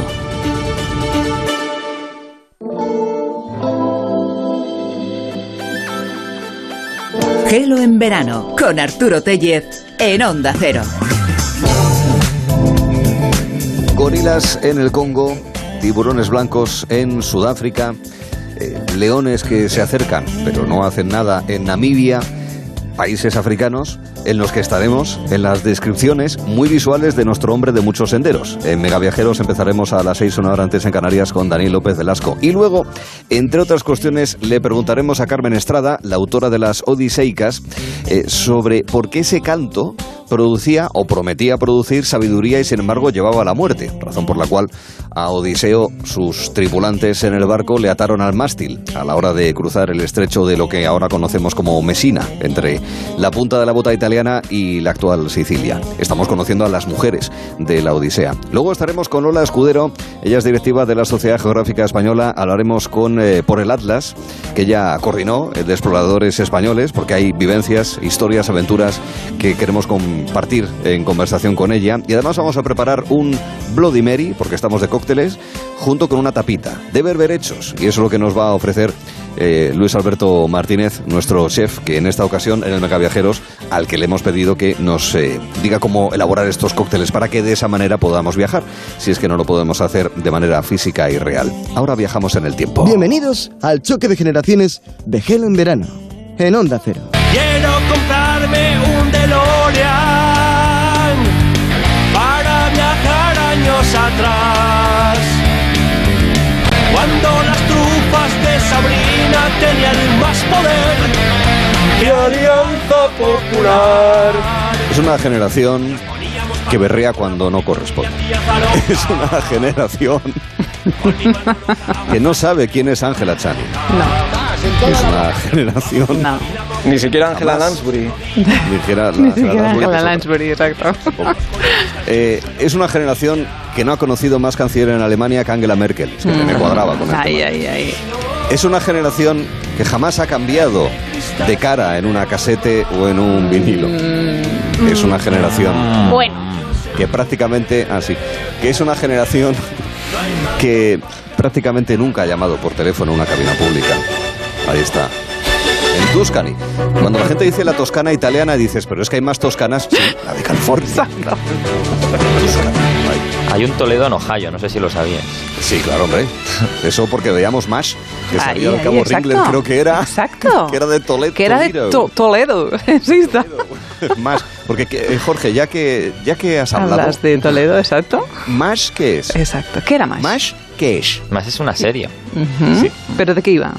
Bueno, es que si os lo digo ya, yo os empiezo deprimiendo a las 5 ¿De qué iba? Y las letras, la- el acrónimo de las la letras, es cada cosa. La M, la A, la S, la... Exacto. Vamos a ver. eh, Y, y el, Maracas, la Asociación de Maracas de Sevilla, Heliópolis. Vaya, bueno, pues nada, una pregunta perdida. que Exacto, que fastidiar, exacto. sí. Un punto para ten nosotros. cuidado, ten cuidado con lo que preguntas. Un punto para ellos, ahí, queridos amigos. Em, están Cristina Baigorri, está María Díaz, está Jorge Molina y está el Joker. Con la voz de Mark Hamill. Ay, ay. Sí, y con la sonrisa de Jack Nicholson, haciendo de Joker, haciendo de, de comodín, porque ya sabemos que es el hombre tarifeño, el hombre que está entre dos aguas, no, sé- no está claro si está en la línea de la Concepción, Gibraltar, en Algeciras o en Ceuta. Soy la sirenita de la línea. Ah, de- de- Ahí hay una pregunta de, de otra. de- Se está- Voy a cambiar una pregunta de hoy. ¿Quién era la, sino- la sirenita de la línea? Pues sí, cámbiala porque es mejor que la cambies. Queridos amigos, vamos 8-4, van Venga. ganando los veinteañeros, los puletas tenemos mucho por delante Mucho para por delante. poder remontar. Pero vamos a hacerlo. Recordamos que no hay penaltis y que este es solamente el segundo partido. ¿eh? O sea que Venga. quedan tres más, no hay ningún problema. Aquí no hay cuartos, ni semifinales, ni nada. Cristina me está metiendo prisa porque quiere marcharse, entonces vamos a atender sus sugerencias. Quiere pasar el sufrimiento cuando, cuanto antes. No, hombre, no, no es eso, no es eso. Primera pregunta para María. Venga. Venga, empiezo yo. Sí. Va. Eh, os quiero preguntar eh, si sabéis el, sen- el significado de hacer ghosting o de sufrir ghosting. Tipo, os Sí, pongo un ghosting. ejemplo. Hay gente que dice, buah, menudo ghosting me hicieron el otro día. Ghosting no es aquello que, que te dejen, que te dejen así como sin dolor o una cosa así. Lo de ghosting me suena como a ghost, como, como Sí, todo al Pero final. sin ¿He dolor, acertado? espera, sin ¿He dolor, acertado? sin dolor ¿para quién? Ha acertado. Ha acertado. ¿Cómo sin He- dolor? Bueno, no, pero, Eh, ya me la han dado como buena, eh, me la han dado como buena. No, ¿eh, sí. ¿qué Es significa buena. sin dolor? Que, o sea, en este contexto, ¿qué quieres decir? que te dejen, me refiero, o sea, que tú estás con alguien y que te dejan. Bueno, bueno. Pero bueno, que te dejan como. Claro, es que así es como muy clave. rápido. Así como fast, en Sí, plan será- ghost. será en plan, en, plan rollo fantasma. Pero quieres decir, oye, ¿lo dejamos? ¿Dicen eso? ¿O, o- o han dado por buena. Sí, venga, Pues no es buena, no es correcta. No, no, chicos, chicos. Da igual, pero se es la para, podemos para, dar. es para insuflarles moral, no pasa nada. Sí. Explícales bien, María. Explícanos, lo que es explícanos A ver, bien. es un ¿Cómo es la término anglosajón que se utiliza coloquialmente para describir cuando una persona deja de hablar y corta todo tipo de relación Ah, sí, exacto. con otra, sin explicación alguna. Ah, Pues eso es lo que ha dicho. Bueno, le podemos dar medio punto. Te dejan- sí. ¿Has visto qué buena soy? muy y, y lo- tú la semana pasada buena, no me diste la limpiada. La semana pasada fue muy dura. tengo Ni el, que de Francisco, ni el de. Francisco Umbral de cómo se llamaba el libro, vamos. Le faltó preguntar el número de páginas. Cristina. Eh, eso iba a decir yo. Espérate, espérate, que, vienen, que vienen los ¿Cuántos siguientes. capítulos tenía? ¿Escalera roja o algo así? La ¿Quién década- la década roja. Ah, pues la década, pues da igual. Yo que me ¿Cuántas acuerdo ya personas había en el público? Exacto. ¿Cuántas páginas De las tiene el cuales libro? cuántas se rieron. ¿Cuántos eran rubios? Bueno, en resumen, que hemos, hemos eh, eh, ocho, bueno, acertado Sí, una somos bien, ¿eh? buenos. Venga. Y os la damos. Venga, pero. Un, un pequeño consejo eh, que va un poco en la línea de lo que os dice Guiller. Cuando no tengamos muy claro o demos alguna respuesta, pero no sepamos muy bien exactamente qué estamos diciendo, i- intentar crear cizaña y dudas entre nosotros dos. entre es que yo lo he y tenido claro, yo la he entendido, no sé. No digas, ya, nada, ya has acertado. No, hombre, no, tú, dejamos, tú deja que a lo mejor empezamos a discutir y, No al final es- Y nos liamos Nos y entonces directamente nos, nos sí, pero no somos tan malos como Son vosotros. buenos, son buenos. Yo decía que son buenos. Y si nos hace perder, le hacemos ghosting a Cristina y punto. Ahí, ahí. Que ya lo hemos incluido La dejamos sin playa. Se queda Ah, sin sí, parla. No, no, no, por favor, no, por favor. bueno, querido Jorge, Venga, es Jorge. tu turno, 8-5. Mm, 8-5. Se viene 9-5, 8-6, pues vamos a ver, porque quiero exponeros una sintonía de una serie muy conocida en nuestra generación, que seguro que todos vimos un capítulo durante nuestra infancia o adolescencia. Esta es la sintonía. Vamos a escucharla un poco. Wow. Esto es mítico. Diana Twain, ¿no? Además. ¿No? ¿Quién canta esto? Ah, esa es la... ¿Quién lo canta? No, esa es la pregunta. Yo os adelanto que es, es probable que, que conozcáis. Número de ¿o no? acordes en el pentagrama. de Exacto, el número, número de actores. ¿Qué del programa. serie- ¿De qué serie era esta cabecera? A ver, vamos a ver si escuchamos un poquito más igual, ¿no? Sí, venga, arriba, arriba. No es Phineas y Ferb, Arturo. ¿Es aquella de las sirenitas? ¿Cómo, cómo? Había cuatro ¿La sirenitas. sirenita de la línea? No, no es la sirenita ¿No? de la línea. da un No, pero yo sé cuál quiere decir ella. Sí, no sé qué, Splash, ¿no? Una cosa así. Famosos al agua, O tampoco dos, es Splash, o famosos al dos, se llamaba, o, o oxígeno, una cosa así. Sí, sé cuál quieres decir, pero ¿Sabes a cuál me refiero? A ver, Sí son sé cuál te adolescentes refieres. y bailan mucho. Exacto, son, son Uy, va por ahí. Tampoco es fama dos, bailar, baila- bailan, bailan, están en un cole, los, los protas, digo. instituto. Exacto. Van al instituto, pero no están en un cole. O sea, Bueno. bueno, o sea, sí, pero no. Pero van al instituto. Sí. Ya está, no les des más pistas que al final las no, no. Y a, lo, y a lo mejor, y a lo mejor algunos de los personajes han sido interpretados por Zac Efron o Vanessa, Vanessa Hutchins. ¿Sabes? Mm, a No ver, a ver. Venga, eh, tiro definitivo, Arturo. Tiro, ¿A qué, a tiro qué yo, juegas? Luis, o tiras tú? Dispara. Uf, dispara tú, dispara tú, porque... No lo tengo. No, lo tengo, no es el secreto de Puente Viejo, No es Cristina. Puente te Estoy Viejo. viendo venir, no. No es la novela de las cuatro. No es el vale, secreto. Y no tampoco es. Tierra Amarga. Ni este, esa no la he visto. El secreto sí, pero esa no la he visto. Eh, Mi Ar- amar es para siempre. ¿Tienes alguna idea, Arturo? No estoy seguro, pero yo voy a decir que es High School Musical. Wow. Eh, Yo mm, digo, digo que también lo mismo. Pues Eh, no. Porque no tengo ni, No, idea, vale. ni idea. Gracias. Eh, qué bien ha venido ese no. Ay, ay. Eres Hannah Montana. ¡Hala! Conocida como Miley Cyrus. Ostras, claro. Cantante Claro. reconocida. O sea que no es Shania Twain. Madre mía, qué oído tengo. Sí, sí. Vale. Tú decías antes la de H2O. H2O, exacto, oxígeno Pero no, o no. agua o una Esa cosa no así. es. Dióxido. Yo la Vale. entendía cuando de- digo, no, esta no es. Pues Yo- no, yo es que no, el- no. Yo, yo la, la que vi fue Ye- Jessie. la- Ay, sí, sí. posterior Ah, a mí también me gusta esa. O Soy Luna, que también esa la vi mucho. Luna, Ay, cuando la de Soy pequeño. Luna la veía mi madre también. Uf, bueno, Arturo, todo te están, te, te están sí, me arreglando. suena- me Te suena están que me has arreglando. comentado Luna, una pues vez. Eso no se Nos emitía hemos aprendido a 3. patinar viendo Soy Luna. Ah, sí, aprendiste a patinar. Wow. Sí, y a escamocharnos contra el suelo también. Fíjate que de- en estos dos, tres minutos Verdín no ha dicho ni mu. Ni mo. Ni mo. Porque a mí ya me cogió así ya de, De más de mayorcito. salida. De- Pero lo veías, lo veías ¿no? igual. Alguna vez, pero yo, yo fui más de, de la justo la anterior, que no diré. O sea, la referencia si anterior acaso. de serie protagonizada por una chica Sí. eh, de, ese, de ese entorno, de la factoría Disney y tal, que no diré, aunque ya hemos preguntado muchas veces en esta sección a lo largo de los años por ella. El barco. Eh, esa sí que la veían bastante más. El barco. El barco vi el primer episodio. Los Los hombres hombres de de Paco. Paco. Esa sí, esa sí. Michelle Jenner. Ay, Bueno, amigos, vacaciones bueno. en el mar. Ahí, ahí. cosas. Bueno, Ahí, eso es ya nuestra quinta, ¿eh? Exacto. O Otra cara. mm, de la que voy a preguntar ahora mismo. Venga. Exacto, Eh, porque hay un- Verdín. El- eh, en, este, en esta sección sale continuamente una Sabrina. eh, dice, dice la canción, habla sobre una Sabrina en particular, sobre la que también ha hecho mención el viernes pasado a Arturo, Sabrina Salermo, pero para nuestra generación, concreto para la mía, eh, Sabrina, a secas, es Sabrina Spellman. La protagonista de Sabrina Cosas de Brujas, eh, una serie Mm. de televisión que se emitió entre 1996 y 2003. Yo eh, veía esa. sí. Yo la veía. Tú la ¿Cuál será veías. la pregunta? Tú la Hmm. veías. Pero me da miedo la pregunta. Tú la veías. Yo la veía, pero me da miedo la pregunta. La primera parte de la pregunta eh, sabrías responder. Una- eh, sabrías responder eh, fácilmente eh, y por lo tanto solo va a puntuar la segunda. Ya, ¿Cómo ya, se ya, llama? ya, ya, me- ¿Cuál ya. es el promedio. ¿Por qué no me callo yo? Y- Claro. Y, y digo, no digo, digo que no la veía. Como la de La ve- Francis No, pero muy- ¿cómo se llama el gato de Sabrina? ¿Salem? Que Yuyu daba Sale. el gato. ¿Salem? Pues Eh, esta ya está, ya está, pregunta. es esta la pregunta. Ah, Tiene dos partes. Perdona, tiene dos partes. perdona. O sea, me hace una para hacerme otra. La resolución. Y de hecho, la- Eh, Nacho, oe. No, espera, que no, que no. No, no. Bueno, vale, da igual. o sea, No, no, no, no, di, di, di. No, Salem, no, tú pregunta. No, Entonces, eh. Sabrina Cosas de Brujas eh, estaba basada en un personaje Sí. eh, de cómic de que bueno que entonces ya tenía unos eh, 40 años, nació en, en la década de los 60, Mm. eh, Sabrina, eh, que luego maduró en eh, mm, mm, adaptaciones posteriores también de cómic eh, en una serie que se llamó Las tenebrosas aventuras de Sabrina la cual también fue llevada a la televisión, vamos a decirlo así, aunque fue a una plataforma, a esa plataforma de la que usted me habla. Em, esa eh, estamos hablando de una serie actual eh, que, bueno, yo creo que ya está saliendo la tercera temporada o está 18, para salir. antes en Canarias, Ay, ay. que que es las que coger. tenebrosas aventuras de Sabrina.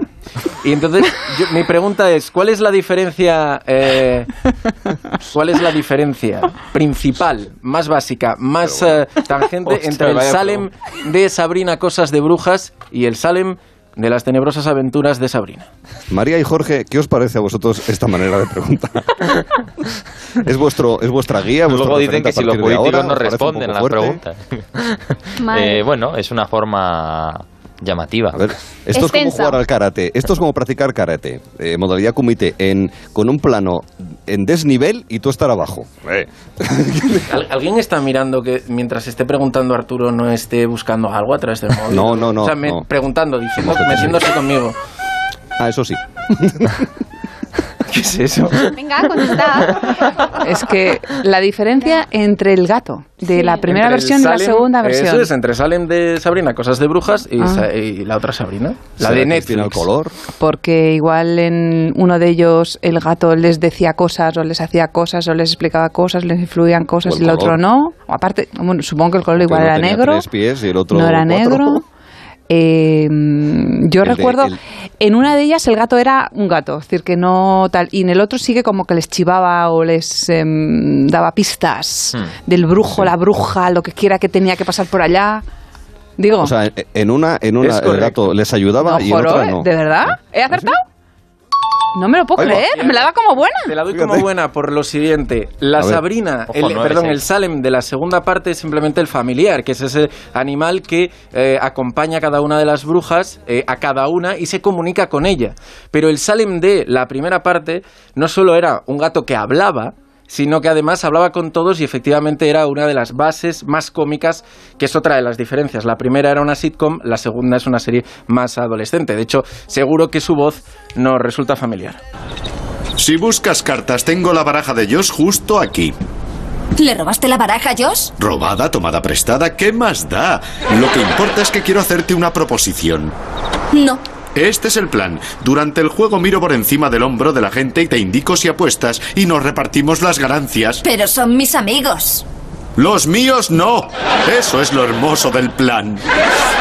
Sí, Ese no. era Salem. No, no, es- me suena muchísimo. O sea, me lo, lo- lo recuerdo clarísimamente, ¿Quién es? ese gato. Salem, sí, sí. Pero este es el Salem de la primera de la segunda. El de la primera, el de la de- segunda no habla. El de la segunda no habla, era un, era un gato más. Hay otra anécdota que es que como la actriz que hace de la Sabrina actual es alérgica a los gatos, no hay un Ah, plano juntos de verdad. De claro. eso, eso he leído, Pues ¿eh? No sé si es también. Claro, claro. Vaya casting hicieron. ¿no? Claro. no sé, o sea, el director de casting o de ese día no, no Bueno. tuvo que estar muy ¿Y esto, Guiller, ¿es, es una revancha por lo del umbral del otro día? O... ¿Por qué? Bueno, No, la pregunta. Y otra, si muy rápida, muy si rápida. ¿Cuál es la única actriz que hace el mismo personaje en las dos? Fuera de concurso. Fuera de concurso. El, el nombre te refieres. Una de La- las la- dos tías. Una de, de las Sabrina. dos tías, es correcto. La tía Zelda. Ah, sí, Bueno, mira. es cierto. Es cierto, que está también Tampoco en la sabía mucha segunda. más gente, ¿no? Yo, yo esta, esta serie me gustaba muchísimo. Por Veía descarte. muchísimo esta serie. Muy, muy- era, bueno, divertida, simpática, entrañable. Sí, sí, sí. Está guay. Es verdad. Yo, yo tampoco la veía. Vale. Pues. Pues llevamos dos, ¿eh? Mucho. No, dos de tres. Sí, Ole, dos de tres, ¿eh? Estamos yéndonos arriba. Ay, ay, Esto ay. es de locos. Me daba miedo que luego mañana cambiar alguna que viene. Venga. Es, es más que posible. Yo lo que tengo es miedo ahora de las preguntas que yo al menos tengo preparadas. Pero bueno, el momento de preguntar es de María. Sí. Continuamos. Vamos a escuchar también eh, un fragmento de una canción cantada por un personaje súper conocido eh, para nosotros. A ver si adivináis quién es. Ella soy celoso. Cuidado, cuidado, cuidado, cuidado, cuidado, cuidado, cuidado. Que le meto, cuidado, cuidado, cuidado, cuidado, cuidado, cuidado. Placa, placa. Le meto una ensalada de tibias que vas a ver las estrellas. Pim, pim, pim. Ole. Si no salen pelis de Santiago Segura, igual no lo saben ellos. Claro. Vamos a ver. A ver. Tenemos que decir el nombre, El artístico No, o es el Leo Harlem. No, no, el de verdad, el de verdad, el de verdad. De verdad. El de verdad. verdad. Porque el artístico ya no la veis. ¿Tú te sabes el ¿Y artístico? Arturo? Y la, o la No sé. edad, más o menos, si sabéis más o menos la edad, porque también es No, conocido pero- por su Ah, y edad. bueno. ya. Vale, o sea, es el no. cejas. Y buscamos sí, el nombre, el nombre, el nombre de verdad de este El nombre real. Sí, el nombre real Y de más o menos la edad. Texas y más o menos Bueno. la edad y lo están complicando porque Digo, claro están sintiéndose amenazados. ¿De Y qué coche tiene? Con ¿De letra. qué color es el coche de ¿Y en su qué abuelo? piso vive exactamente? ¿no? Claro. Um, O cómo se conoce esta canción. ¿Y cuántas veces repitió la escena de la Guardia Civil No, en no. A Todo Tren Destino Asturias también? ¿No? ¿Cómo se conoce esta canción? También. Bueno, O sea, ya está pues- bien. ¿Qué es esto? Me refiero que puede de ser preguntas. de las que podéis contestar. Son preguntas que podéis contestar. Pero bueno, que no hemos ni respondido. No, hemos ¿qué es no hemos ni pensado. Espera un a Nacho. Espera un la, momentito. la pregunta, vamos a decir, la pregunta es que la han chivado por LinkedIn. técnica, no sé si estáis jodidos. Ah, No. No, no, o sea, es que Arturo, lo no de tengo. cejas yo sí lo sabía, me no lo imaginaba, ¿eh? porque viendo el idea. perfil. Yo es que vi la peli hace poco, hace menos de un mes, entonces Ah. me- por la voz y tal me sonaba que podía ser el cejas. Bueno, entonces la han el acertado. Y el rollo- Vamos a, a- a- la han acertado, o sea, vamos a, porque la pregunta era esa y, todo, y se ve que la sabía. No. Ah, mira. Oye, estamos en racha, ¿no? Verás, Me estoy viniendo a- arriba. No pasa nada. Ya era luego. Sí está. Jorge. No pasa nada. Oye, pues gracias, de Bueno, ¿y ¿eh? la edad más o menos la sabéis? Oh, fuera, ya Ahora, a cambio, No, no, tú, a cambio de darte por acertada esta pregunta. Cristina, me tienes que dar tus billetes para ir a la playa. No, no, no, ni el hablar. Nos vamos El nosotros. viernes que en viene ir a muerte, ¿eh? No, no, el viernes que viene. Tú que además vas a estar en cuánto Oviedo. costaban en 1999 las gominolas de ladrillo, algo así. Sí, yo pensaba Aprende- que esta no la ibais a saber. Sí, sí, o sea, exacto. La Aprende de los que- veteranos, María. 9, Cristina 7. no bueno, ¿cómo, sabía, es de- ¿cómo No, se tengo- cejas? Yo- no sé. Exacto, ¿cómo se llama el cejas? ¿Lo Diego. sabéis? El Ah. ciego. Diego. Diego. Digo, además es Diego. ¿cómo Diego. Diego García Roba. Diego García. No es, y no es Diego. El- Me el- yo. el ciego García. Oye, molaría, ¿eh? Para una consulta, el ciego García. Es un nombre, es, es un nombre matriosca. Tiene un seudónimo y luego otro y luego otro.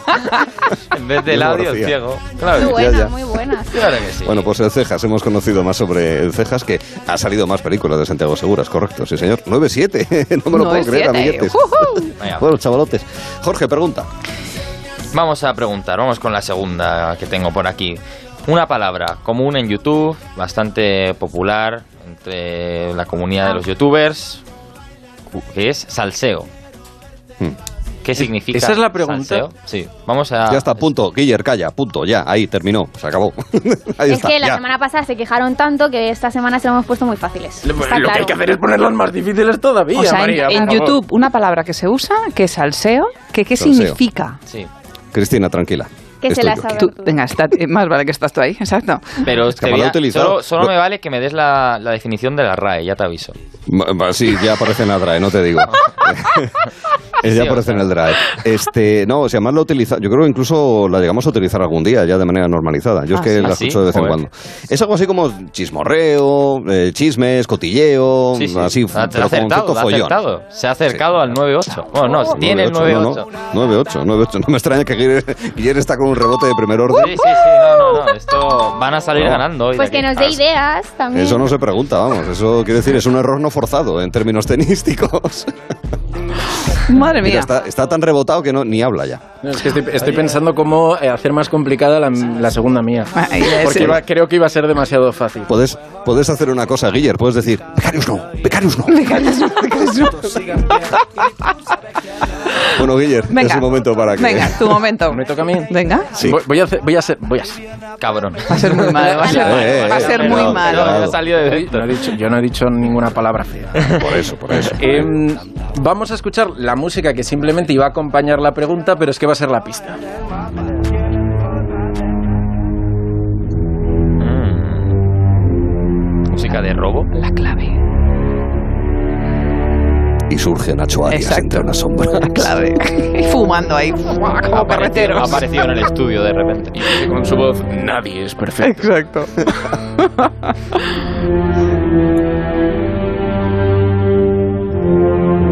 No, la clave no es... No, Es la banda sonora de una película que eh, la historia sí que eh, no es de nuestra generación porque es anterior. Vamos a escuchar que esta es la parte central.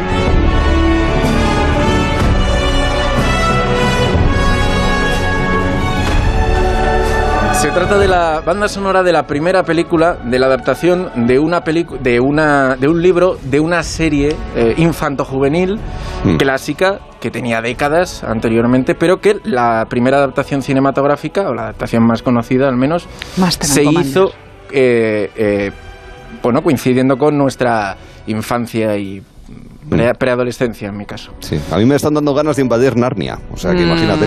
La pregunta es Ya verás, ya. Efectivamente es eh, las crónicas de Narnia, el león, la bruja y el armario. La pregunta es cómo se llamaba. No me Creo mira a que he perdido una gran oportunidad Piensa- de callarme. piensa Hay que que, fastidiarse. ¿Por qué no te callas? Eso he dicho. no te calles? Eh, La Porque pregunta no es muy pensé que era Crónicas también. de Narnia. La pregunta es muy Era fácil también. Narnia.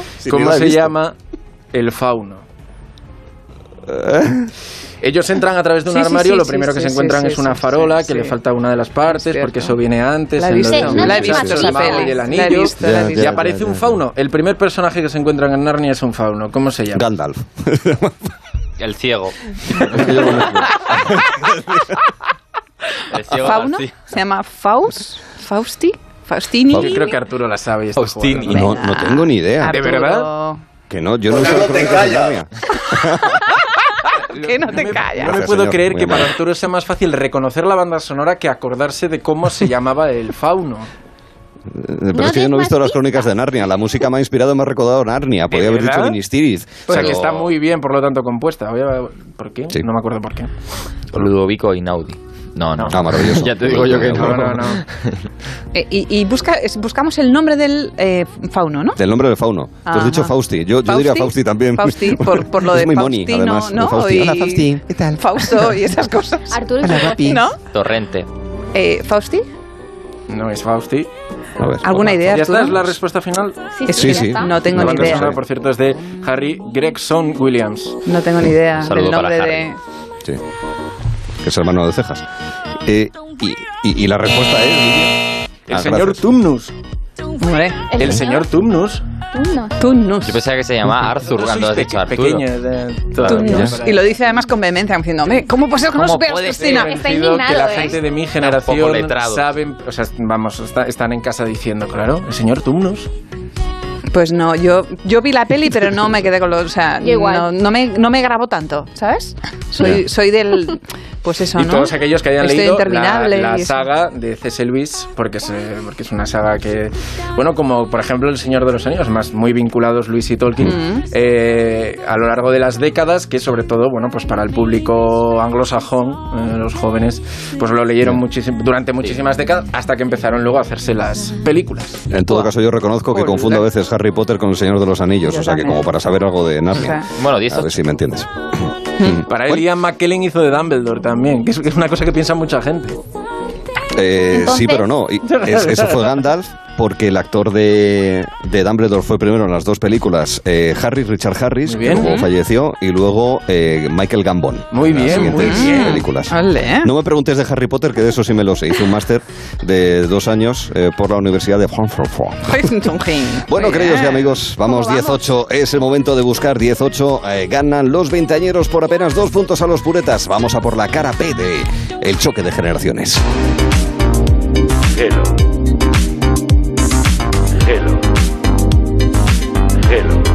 3 a 7 en Onda Cero. Hello. Hello. Con Arturo Tellez en Onda Cero. Hello. Aprovecha ahora en Carrefour y Carrefour.es, porque solo hasta el 11 de agosto puedes ahorrarte el IVA en todo el mobiliario de jardín, barbacoas, sillería, neveras y tratamientos de piscinas. Y además puedes conseguir un 15% de descuento en todos los televisores de 43 pulgadas o superiores de las marcas Samsung, LG, Philips, Toshiba y Hisense. Descuento en cupón canjeable. Carrefour, todos merecemos lo mejor. Movistar Prosegur Alarmas presenta una alarma que no es solo una alarma. ¿Y si se me olvida conectarla? Te avisa, es una alarma inteligente y también te dan asistencia inmediata y llaman por ti a la policía. ¿Y todo esto? ¿Por cuánto? Ahora la tienes al 50% durante tres meses contratándola antes del 31 de agosto. Consulta condiciones en tiendas Movistar o llamando al 900 200 730. A ver esa foto, decir patata. ¡Hijolusa! Es que decir patata es decir hijolusa. Valde Picones, la huerta de Doña Rogelia, la granja de José Luis, patatas premium o patatas baby pat para microondas. Todas ellas de gran calidad. Patatas hijolusa. El reto de comer bien cada día. Ahora en Carglass, por la reparación o sustitución de tu parabrisas, te regalamos una luz de emergencia Gel Flash para que en caso de avería incrementes tu seguridad. Carglass cambia, Carglass repara. Pide cita en carglass.es. Promoción válida hasta el 5 de septiembre. Consulta condiciones en carglass.es. La vida es como un libro y cada capítulo es una nueva oportunidad de empezar de cero y vivir algo que nunca hubieras imaginado. Sea cual sea tu próximo capítulo, lo importante es que lo hagas realidad. Porque dentro de una vida hay muchas vidas y en Cofidis llevamos 30 años ayudándote a vivirlas todas. Entra en cofidis.es y cuenta con nosotros. Ahora es el momento de recuperar tu figura para este verano, porque todos nuestros tratamientos tienen hasta un 43% de descuento. Método Adelgar, adelgazamiento, estética. Ahora es el momento. Reserva tu cita informativa gratuita y sin compromiso en el 91 577 44 77 y en adelgar.es. Adelgar, adelgar. En Murprotec estamos cerca de ti. Tenemos un equipo completo de profesionales a tu lado para eliminar de forma definitiva las humedades y mejorar la calidad del aire. En estos momentos lanzamos ayudas directas a los hogares, familias y empresas para toda la comunidad de Madrid con nuestro plan de apoyo. Estamos siempre a tu lado porque avanzar juntos nos hace únicos. Llámanos al 900 30 11 30 o accede a murprotec.es. Soy Eduardo Molet. ¿Sabes que puedes vender tu casa y seguir viviendo en ella para siempre? Te invito a merendar todos los martes y jueves a las 6 de la tarde en mi oficina de Fernando el Católico 19 y te cuento cómo. Reserva ya tu merienda en el 658 60 60 60 y vive tranquilo. 98.0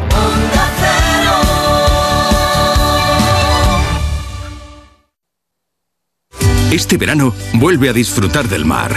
Elige un crucero MSC y descubre lo mejor de las islas griegas con nuestros cómodos vuelos. Todo incluido a bordo y nuestras condiciones flexibles. Reserva ya tu crucero MSC desde 399 euros en tu agencia de viajes El Corte Inglés. La reforma que tú buscas la encontrarás aquí. El proyecto que tú quieres y que te hará sonreír. Hacen de una casa tu hogar, de un local tu porvenir. Decorman lleva contigo 20 años o algo así. Llama ahora a Decorman que piensa en ti, te hará feliz. Repeat after me. An acre is the area of a rectangle whose length is one furlong and whose width is one We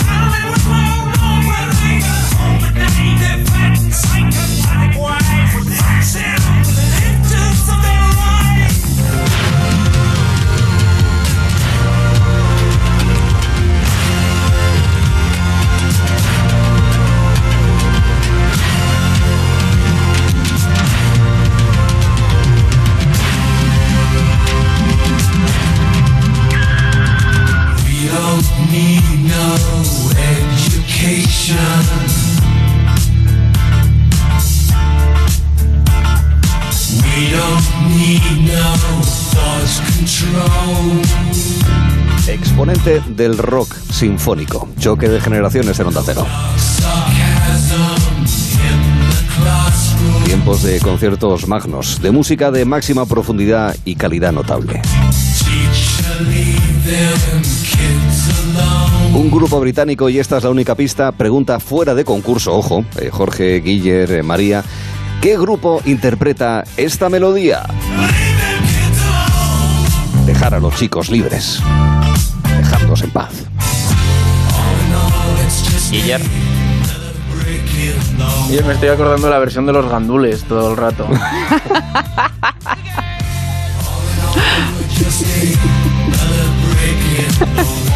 Ya me- nos han dicho ya la primera parte. Con la primera parte, o solo me lo, me lo han chivado a mí. No, yo también lo he escuchado. Con la primera parte, ¿sabéis la segunda? No. Nos han dicho la primera, yo os digo que la segunda es Floyd. Pink Floyd. Sí, señor. Poco Un esperable. grupo de nombre de marca cosmética masculina. como todo el mundo sabe. Como todo el mundo sabe, Y el exacto. restaurante de comida Sí, señor. rápida, ¿eh? Le También. pegaría. Sí, pero ¿de qué iba la Vamos a canción en Mac- concreto? Exacto, ¿de qué iba la canción en concreto? De- o sea, ¿sobre qué trataba la canción? Esa es la ahora ya- pregunta. Claro. Que en los 80 gente que supiese inglés había poquito. Exacto. Pero ahora ya Cantaba. venís con el inglés de serie o deberíais. Ajá. Sobre la algameca chica, no. No. Sí, sobre un muro en concreto en Algameca, chica. El muro de Berlín. Eh, sí, claro, hablando de muros. No, Exacto, pues, primero he pensado en, no sé, en el, no sé, En la tapia al pueblo. justo. bueno, queridos amigos, segunda Venga, parte del choque de vamos. generaciones es momento para Prefiero que, que detalle, Cristina- detalle, los gandules cantaban No me robes los melones. ¿Sí? Mucho mejor, ¿eh? Yo prefiero los gandules. que la versión española siempre La mejoraron. Sí. La versión española, madre mía. Sí, porque la, mía. exacto, la iberizaron. Vamos. Exacto, Ahí, ahí está. ahí. Lo otro ahí. era muy europeo, muy de Guerra Fría. Lo de los gandules era más de aquí. Era Más más, de aquí, más cercano, era más cercano. Te lo aconsejo, ibericemos terror, todo lo que caballón. Por favor. Que lo aconsejo. Que lo aconsejo. Arturo, vamos a iberizar todo lo que podamos y más. Venga, Ese es el que lo consejo de hoy. Ibericemos antes de que os, vas- os mandemos a Siberia. Ea.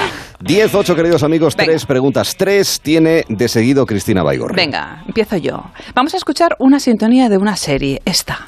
Ahora escucha la historia de El Príncipe de Bel Air. El destino cambió. Bueno, mi movida sin clarísimo. Nombre de la serie. Aquí veo, no, aquí veo clarísimamente a la gente bailando, todo el mundo la conoce, El Príncipe de Bel Air de Andy Borovich, producida por la NBC en los años 90 y conocimos a Will Smith, ese gran actorazo ahora mismo, ¿no? Hay un momentito en esa sintonía que dice esto.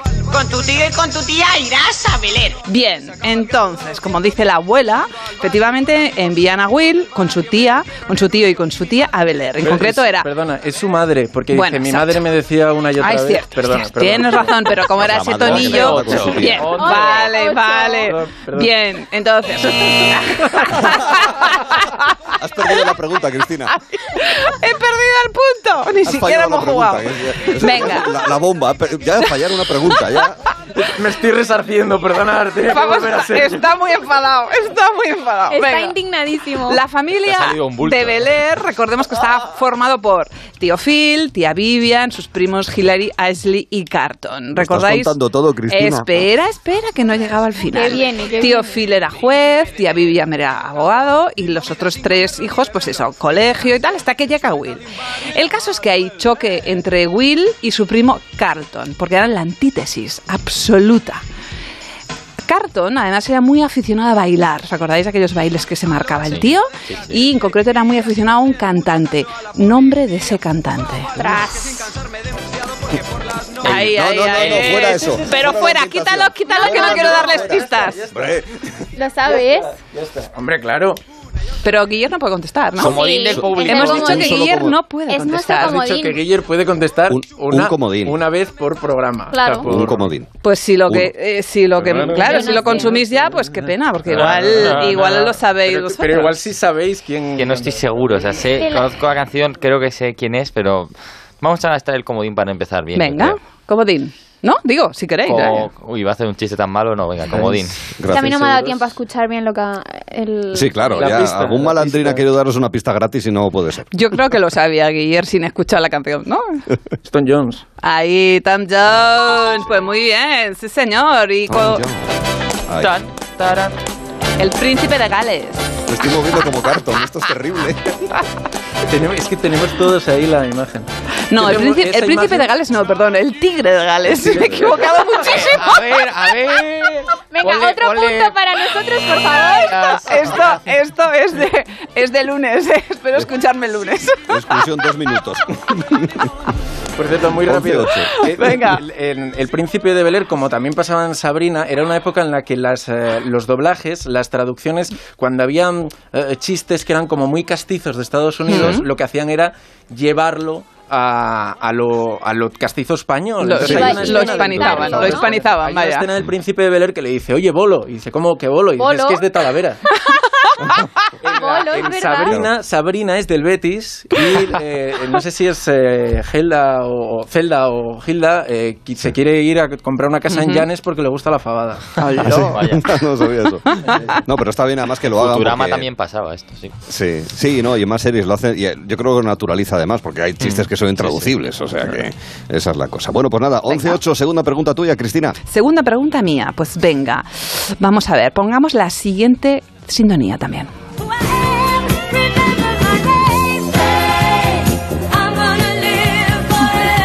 Ponte las mallas, Arturo.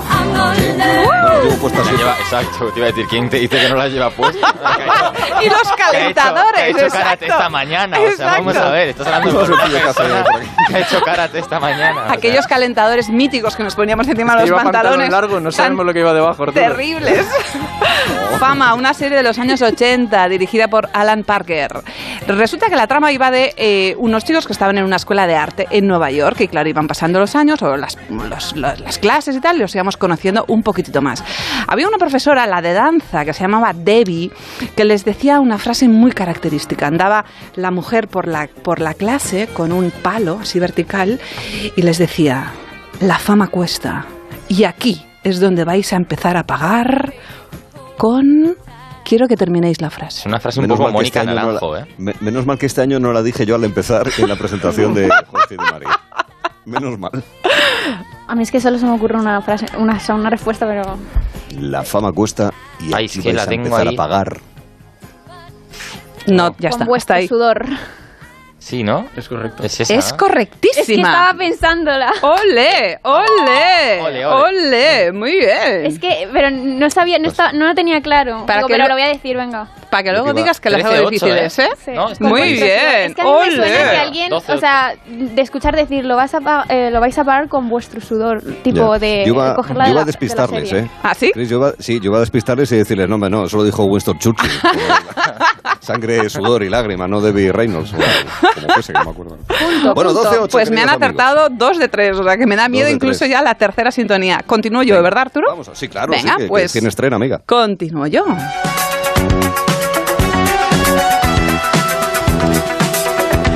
Esta es la sintonía de una serie, de otra serie más que se, que se llamaba en España El Coche Fantástico.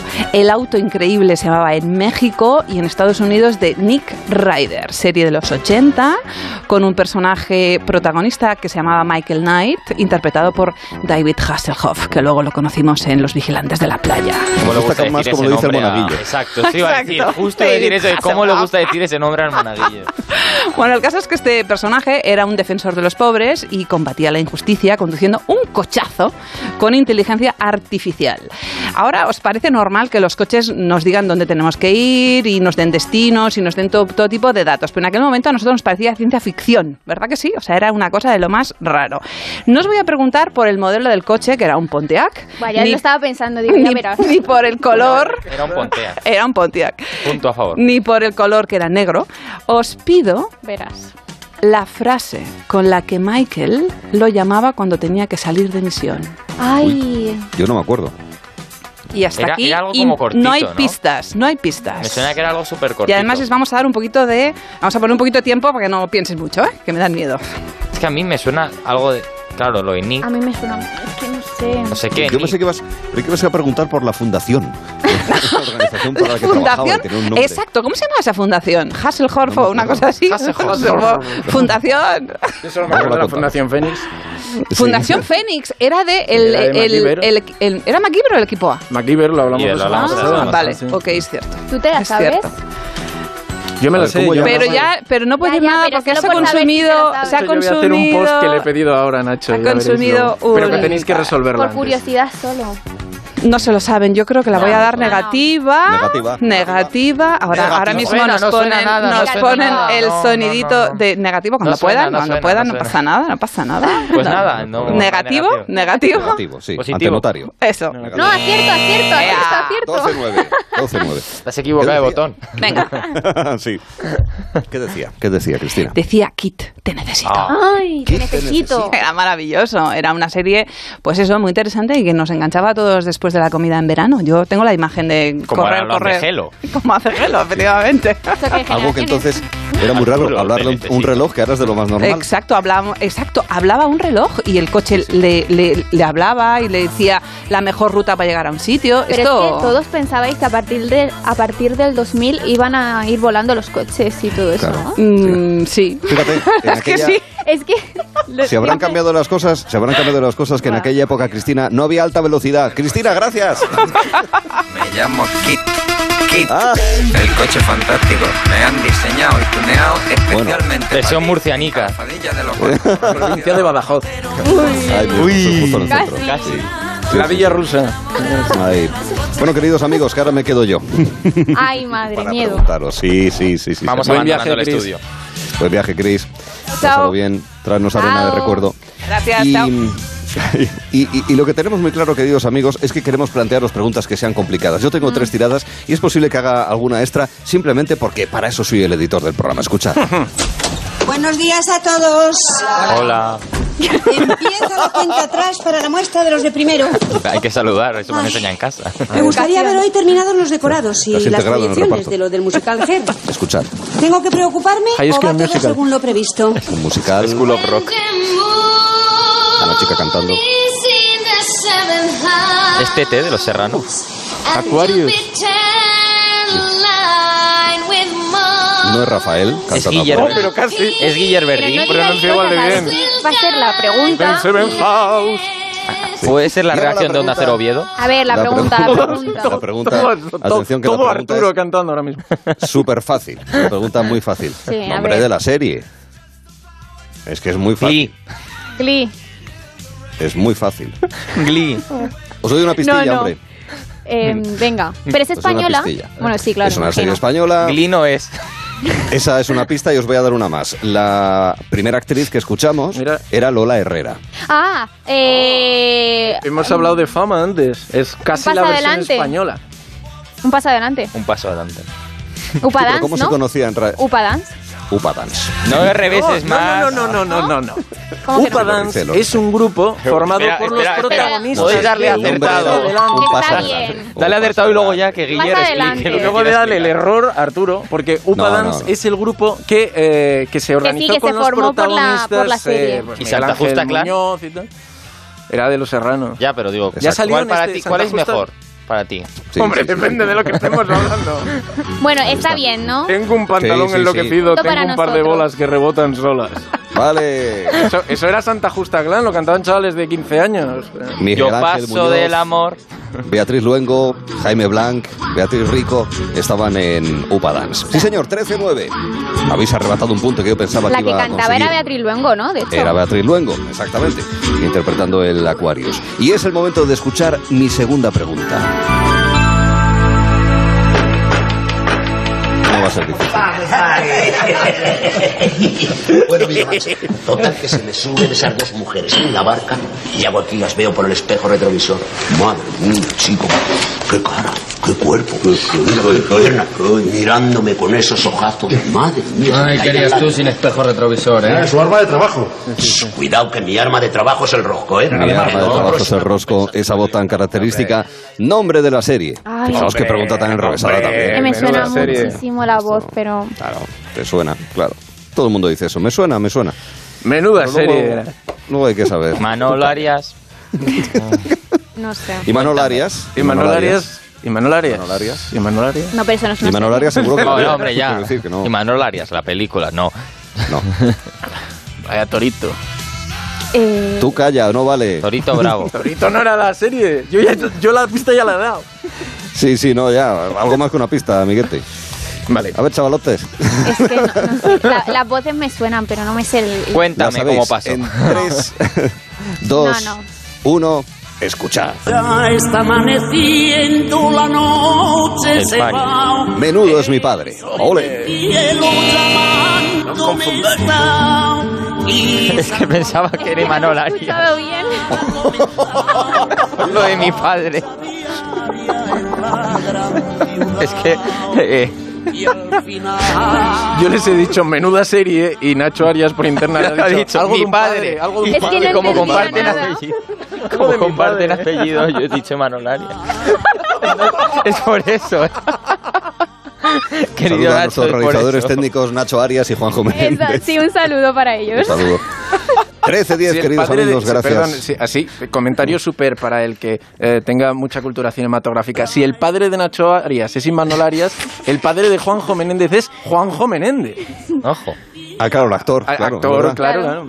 Sí, sí, sí, Bueno, Aunque Imanol Arias teniendo a Nacho Arias muy joven lo tendría, yo creo. Porque Jorge y María, Jorge y María, ¿tenéis en mente a Juanjo Menéndez, el actor? yo no, lo siento. Ninet y un señor de Murcia, precisamente. Actriz.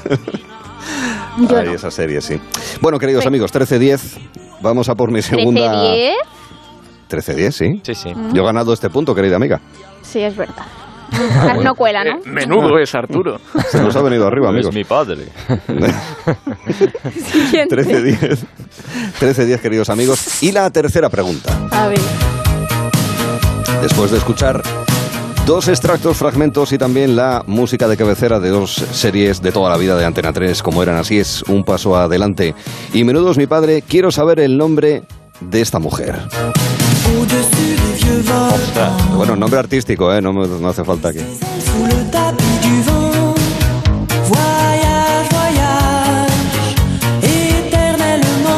Es que Kate Ryan, no, no sé.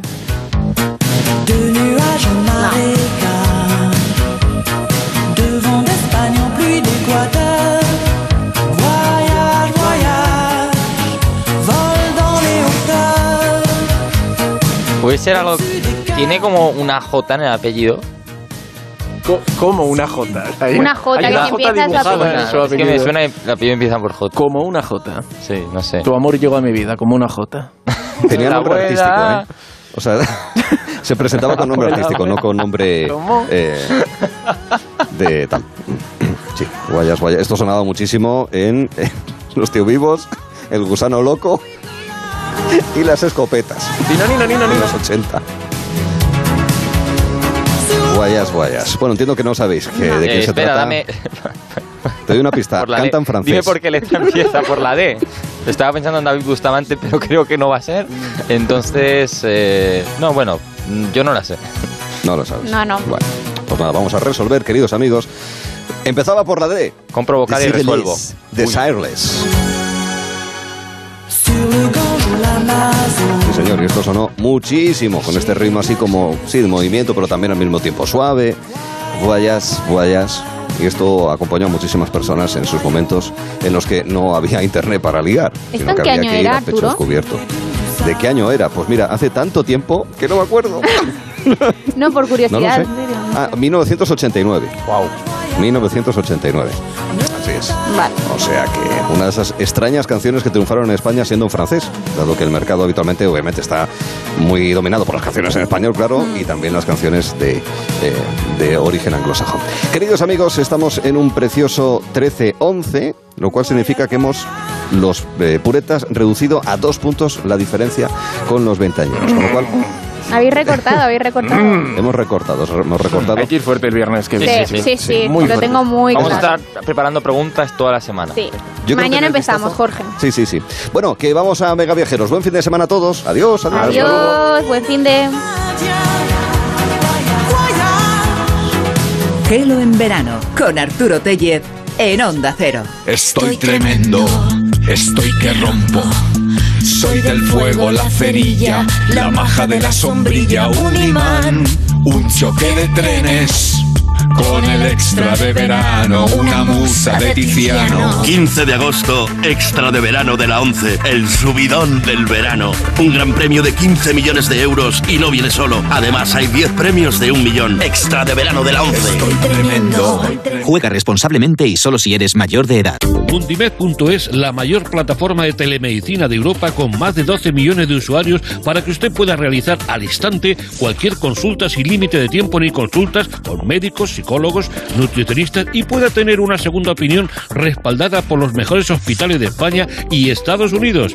Desde solo 5 euros al mes, usted y toda su familia con el primer mes gratis. Entre en mundimed.es, la telemedicina del siglo XXI sin espera. Haces que la radio sea el medio más creíble. Te informas a través de nuestros programas de las últimas noticias.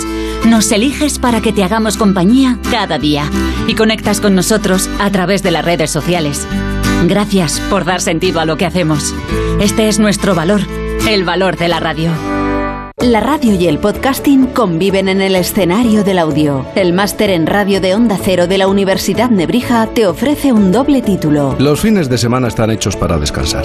En Por fin no es lunes, abordamos la información y el entretenimiento con una sonrisa. Si quieres formar parte de este equipo de profesionales que lo hacen posible, te recomiendo una buena formación. Máster en radio de Onda Cero y experto universitario en podcasting, con prácticas aseguradas. Inscríbete en nebrija.com. Universidad Nebrija. Imparables.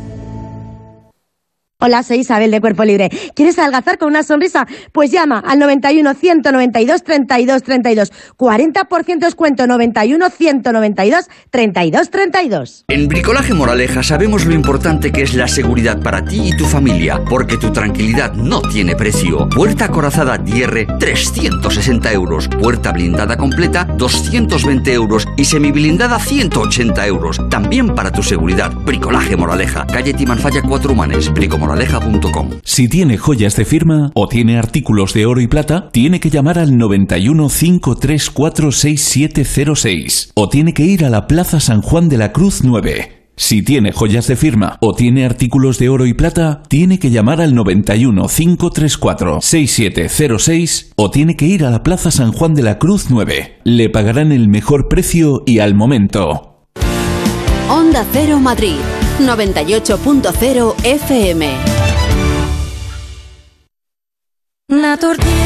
En Naturtierra llevamos 40 años haciendo de lo natural algo perfecto, complementando tu alimentación para que sea la más saludable. Encuentra tu producto Naturtierra en supermercados y grandes superficies. Naturtierra complementa tu vida. Complementa tu vida. Naturtierra. En la ganadería Organic producimos la mejor carne del mundo. Hacemos cría ecológica de las razas Angus y Wayu, 100% sostenible. Nuestra carne es deliciosa y saludable, extremadamente tierna y jugosa. Va del campo a tu casa, sin intermediarios, a un precio justo. Si pruebas Organic, solo comerás Organic. Nosotros te la llevamos gratis a tu casa.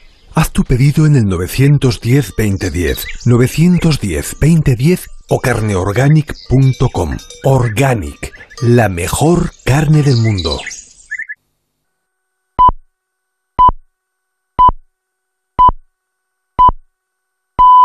Son las 6, las 5 en Canarias. Noticias en Onda Cero. Buenas tardes. La Consejería de Salud andaluza confirma el fallecimiento de cuatro ancianos en la residencia de mayores El Salvador de Pedroche, Córdoba. Allí desde el 3 de agosto que se detectara un brote ya se han contagiado 78 internos y 12 trabajadores. En el caso de las defunciones comunicadas hoy no se descarta que aún estando contagiados del COVID hubieran indicios, hubiera incidido otras eh, complicaciones en los fallecimientos. Son varias las comunidades autónomas que reclaman la vacunación de los trabajadores de centros de mayores. Hasta la fecha, Cantabria, Murcia, Canarias, la propia Andalucía y Galicia son partidarias de administrar dosis a los profesionales. Núñez Feijo, presidente de la Junta Taxativo.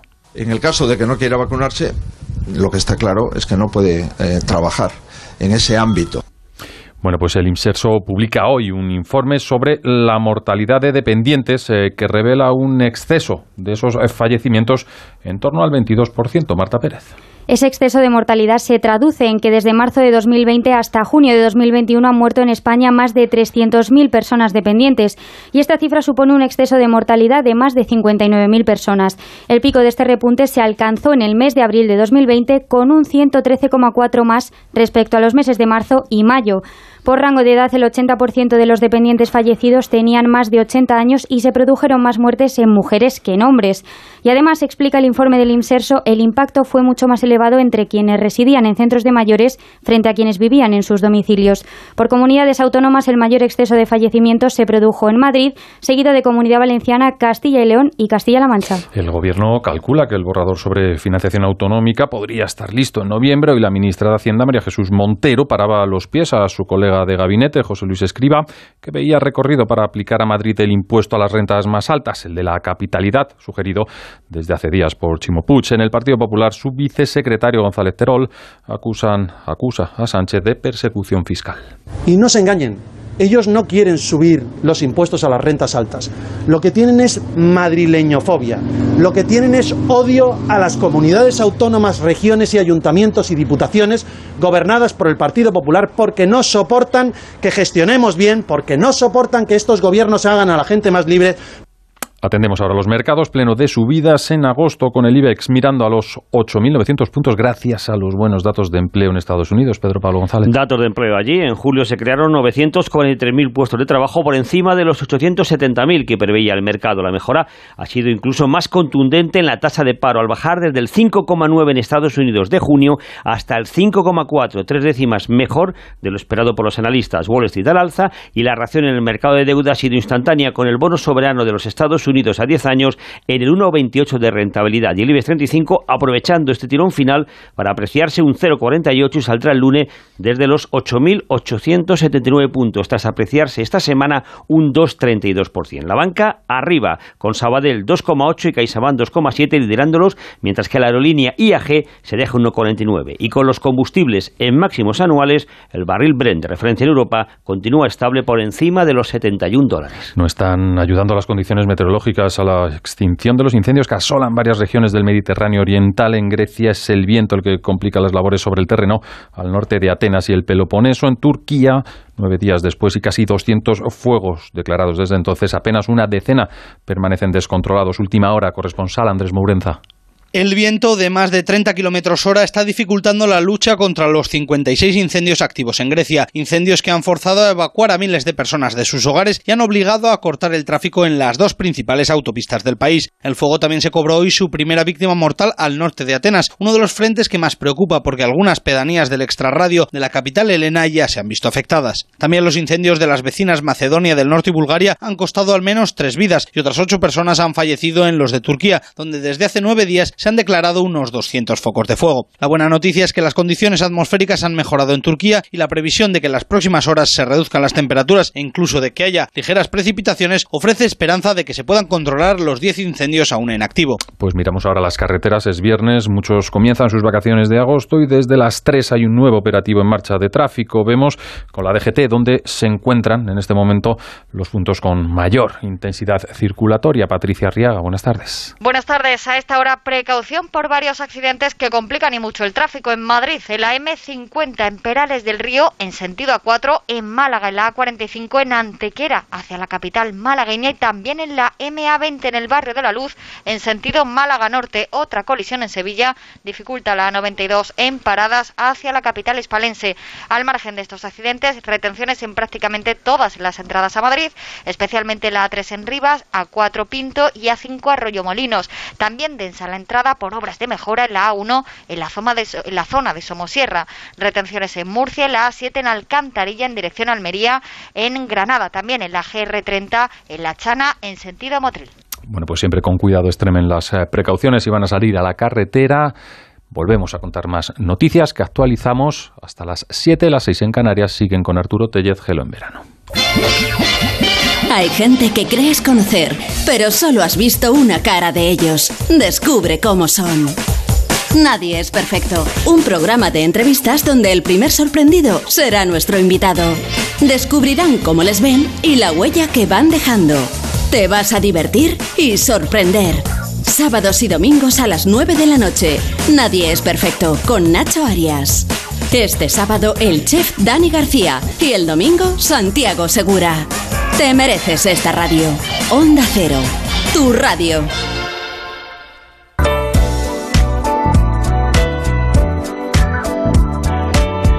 Gelo en verano con Arturo Tellez en Onda Cero.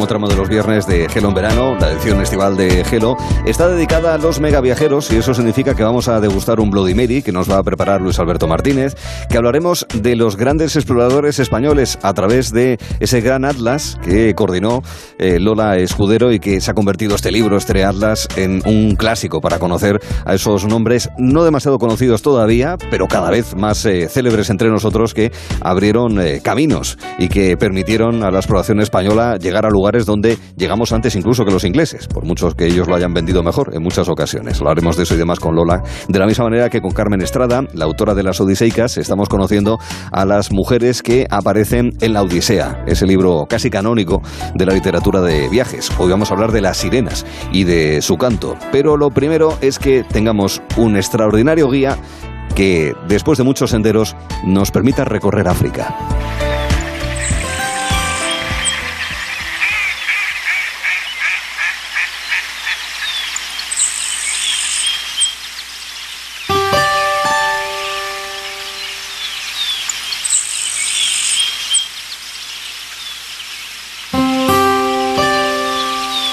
Es un hombre que cuando pasa por los controles de fronteras, por las aduanas, los guardias le saludan, porque ha recorrido el mundo y medio, no medio mundo. No es otro que Daniel López Velasco. ¿Qué tal, Daniel? Buenas tardes. Hola, buenas tardes. Pues... bienvenido. Te ha pasado eso, ¿no? Que te saludan, te tratan de tú, ya no de usted, ¿verdad? Sí, ya, ya me conocen, ya me conocen la cara en muchos sitios. no, una cosa, el tema de control de fronteras ahora mismo, que sobre todo en aquellos lugares más sofisticados, que te hacen control facial y demás, no simplemente presentar un papel con un sello puesto, eso cada vez está más eh, quitando el follón que estamos sufriendo, ¿verdad? Cada vez es más frecuente en los aeropuertos, ¿no, Daniel? Sí, sí, sí. En, bastantes aeropuertos eh, me lo he venido encontrando en los últimos años, ¿no? Tanto con, el, con estos pasaportes digitales como reconocimiento facial y, bueno, eh, a veces ahorra cola, la verdad, que, que en muchos sitios viene muy bien. Sí, señor. Bueno, empezábamos el viaje en Asia y estamos ahora mismo en África. Todo el mundo que va a África, sobre todo algunos países, algunas latitudes, dice que la luz es algo que es una pena que no sea un souvenir para traerse a casa. ¿Es así o no, Daniel? Totalmente, sí. La luz, eh, los cielos, las nubes, eh, es difícil de describir con palabras. No hay otro continente en el que puedas eh, disfrutar de, la luz que tienes en África, casi en cualquier sitio de África. Y, llama mucho la atención los cielos de África, los atardeceres y amaneceres, cómo son las nubes son distintas al resto de, los continentes, al resto del mundo, sí. pues estamos en, África y en concreto estamos en el, en el centro del continente, podríamos decir. Estamos en un país como es Uganda, eh, donde tú has estado, obviamente, estamos hablando de sitios que tú has pisado, que has dejado ahí tu huella, donde ahí te has encontrado, como fotógrafo y viajero de naturaleza, con los grandes gorilas de la montaña, de la alta montaña. Sí, eso es una, una de las experiencias más bonitas e inolvidables que, he vivido. Em, los, bueno, los gorilas de montaña, todos conoceréis, todos habréis visto, los habréis visto ya en documentales, son unos seres imponentes, eh, también son bueno, muy, muy familiares y, claro, tener a un macho de espalda plateada eh, enfrente de ti, ¿no? A 5 metros, eh, rodeado de, bueno, de crías, de hembras, de otros machos jóvenes y verlos interactuar a, tu lado es algo, vamos, eh, que no se te borra de la memoria nunca. Es una de las cosas más bonitas, como os comento, que, he vivido. Y Uganda, Uganda es probablemente el sitio más fácil para vivir esta experiencia. de gorilas.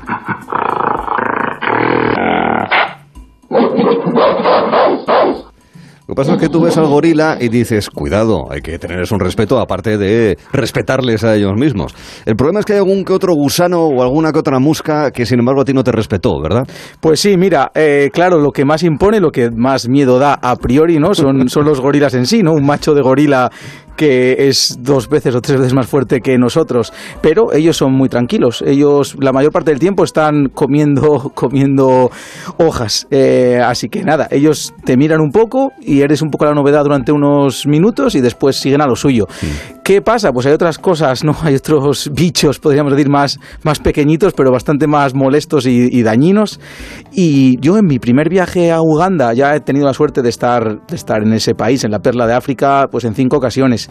Y en el primero, la primera vez que fui a ver gorilas, eh, un par de días después de, nuestros encuentros con ellos, empecé a, a, notar que tenía como varias picaduras muy grandes en, en, la pierna y en la barriga que se empezaron a, bueno, a hinchar, a infectar.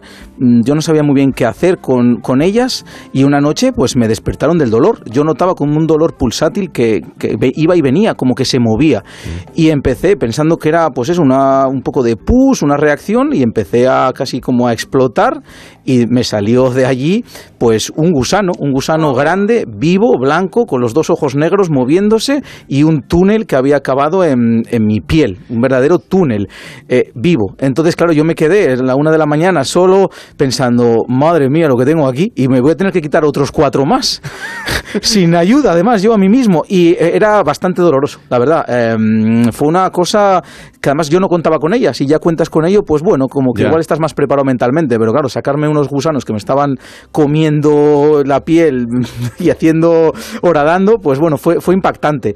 Mm, Pues nada, eh, sigo teniendo las cicatrices. Eso, eso te iba a preguntar primero si te curaste, que entiendo que sí, y, y te ha dejado marca entonces, ¿no? Tengo, tengo, sí, eran unas, se supone unas mo- moscas del mango, se llamaban, Sí. y, y sigo teniendo las cicatrices, la verdad, sí, bueno, me, no, no pasó nada más, no se infectaron, yo me las curé bien, y, pero ahí están de recuerdo, esas Ya, ya. cicatrices están ahí para recordarme que, que hay que ir bien con cuidado, protegido. Con cuidado. No, no- no te, no, te, ¿No te asaltaría esa curiosísima y extraña ave llamada eh, cigüeña pico de zapato, que es una clara demostración de que algunas aves vienen de los dinosaurios? Es un, es un bicho rarísimo y muy especial, ¿eh? Pues sí, eh, recomiendo a todos los a todos los oyentes que, mm, que busquen una foto, ¿no? De este pájaro, porque eso Y es que lo le que miren más- de frente a ver si se Eh, atreven. Exacto, que lo miren, que lo miren y, y así vamos entenderán por qué es un ave que todo el mundo que va a Uganda eh, quiere ver. Es, es prehistórica. Tú la ves, casi mete miedo, eh, impone muchísimo, es como una cigüen- cigüeña enorme, eh, con un pico masivo. eh, Pico que de cuando- zapato, imagínenselo. y cuando te mira, sí que te quedas un poco. No me gustaría ser algo más pequeño, porque igual, vamos, te mete, te, te da un picotazo con ese pico y, y cuidado, eh, cuidado, cuidado. Y Uganda es el mejor sitio para, para ver esta especie. Entonces, mm, siempre ponemos un esfuerzo importante para observarla en nuestros viajes y la gente siempre se queda impactada. Es una de las cosas con las que se queda, ¿no? De recuerdo siempre a la vuelta. Sí, señor. Del centro del continente, de tierra adentro, nos acercamos a la costa unas cuantas millas más allá de la costa.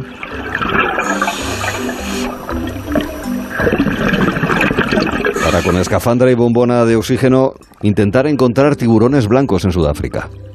Pues sí, eh, me trae muy buenos recuerdos. Además, Hombre, ¿cómo no te van a traer buenos recuerdos? Eh, por muchas razones, pero fue, fue curioso porque la primera vez que estuve en Sudáfrica ah, fue mientras yo estaba estudiando el MIR. Mm, para descansar un poco la mente de, de tantas horas de estudio, ah, me fui con, pues en ese caso concreto, me fui con unos amigos a, para observar y fotografiar fauna a Sudáfrica. Y una de las cosas que yo más quería ver desde que, que era pequeño eran los tiburones blancos. Eh, Sudáfrica y la región de Ciudad del Cabo es la mejor.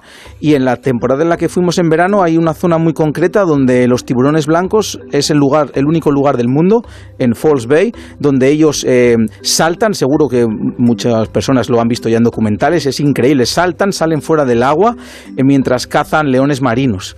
Es impactante, es algo increíble. Entonces tuvimos pues la, la fortuna de, de verlos cazar y no solo eso, sino meternos en la jaula con ellos, lo cual eh, pues es, es otra sensación increíble. Eh, además, en esa zona en concreto, en, en la época en la que fuimos, el agua está bastante turbia, está fría, entonces tú estás allí agarrado a los barrotes de la jaula y como hay poca visibilidad, eso es lo impactante. De repente tienes al tiburón blanco delante, a un metro, ya, ya llegó y claro, es, es como un barril, es además muy, muy fuerte, al contrario que otros tiburones con los que he nadado, y ya lo tienes enfrente. Mm, minutos antes lo has visto devorar un león marino como si fuese eh, un aperitivo, entonces dices, wow. Un canapé. ellos eh, hay que reivindicar, los tiburones son eh, en casi todas las ocasiones totalmente inofensivos. Nosotros no somos eh, ni una amenaza, ni una comida para ellos, ni nada. Entonces ellos están totalmente tranquilos, tú los estás observando y es, es muy bonito. y Es una cosa que también recomiendo a todo el mundo, si, si pueden. Mm, No te abrió la boca, ¿no? Bueno, ¿sabes qué? Ellos abren la boca y ellos, porque se les, de- bueno, se les echa a veces pescado, hay sangre, y entonces Ah. ellos abren la boca contra la jaula al comer un trozo de atún y tú, vamos, ves que en esa boca cabes. Sí, que- sí. Ah, qué bien. Si él quiere, cabes. Qué, qué sensación tan placentera, qué agradable. El tiburón blanco. Siempre se habla en Sudáfrica, se habla, bueno, en buena parte del continente de los Big Five, o sea, de los cinco grandes, en fin, rinoceronte, hipopótamo. Pero habría que añadir el sexto, que es el que está en el, en el mar. Exacto. En este caso, el, Sí. el tiburón blanco. Bueno, en África del Sur también está Madagascar, esa gran isla ubicada a la derecha, al este del continente, pero también otras islas como son las Comores, un Sí. archipiélago que está en el Índico. También has estado allí, te has encontrado con animales también especiales. Sí, eh, eh, he tenido la oportunidad pues, de visitar la isla de Madagascar en cinco ocasiones. He pasado mucho tiempo allí, la conozco bastante bien y también en, en las islas Comoros. Pues de Madagascar, que es el, bueno, la casa eh, donde habitan los, los lemures, ¿no? Eh, estos primates que bueno, evolucionaron, ahora solamente los hay, eso es, solo existen en Madagascar, hay muchas especies y entre ellas una única es, es el indri, ¿no? Que emite un sonido a primera hora de la mañana que es, bueno, es como un concierto. Espérate que si, hay alguien, que si hay alguien dormido se va a enterar de lo que es bueno.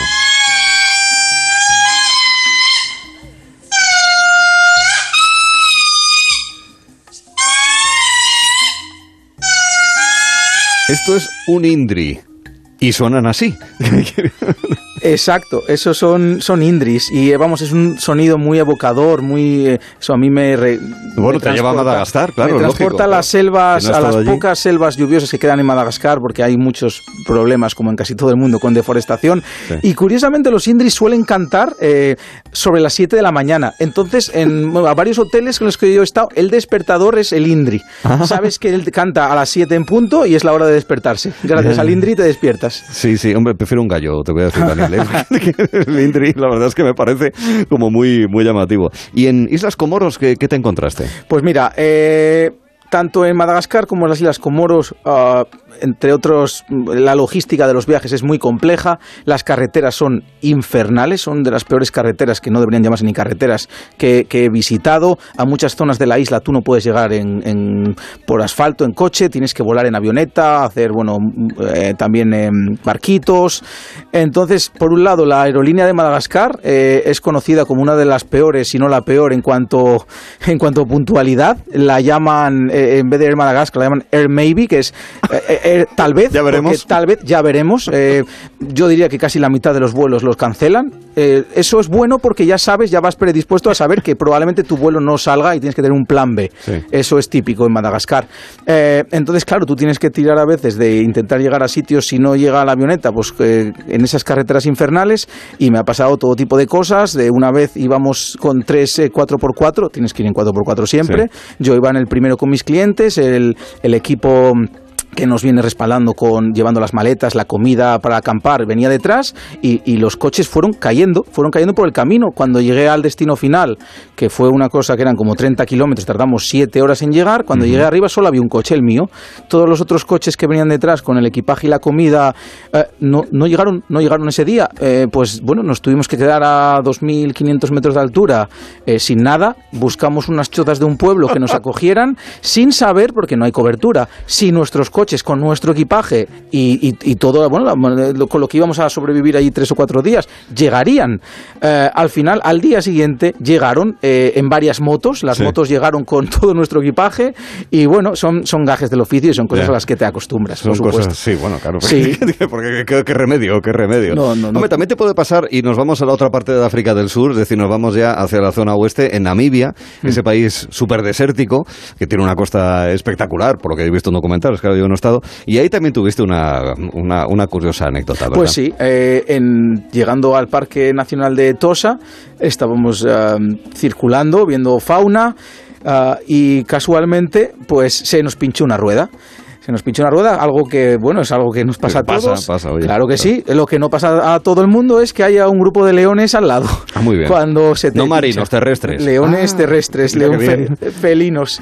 Entonces, eh, ellos no estaban muy cerca, no estaban lejos tampoco. Había que hacer algo porque había que cambiar esa rueda. Sí. Entonces, bueno, eh, en Namibia es bueno ir siempre dos coches para este tipo de situaciones. También porque si te quedas tirado hay lugares que, que puedes tener problemas porque no hay, equi- no hay cobertura, no hay pueblos, no hay nada.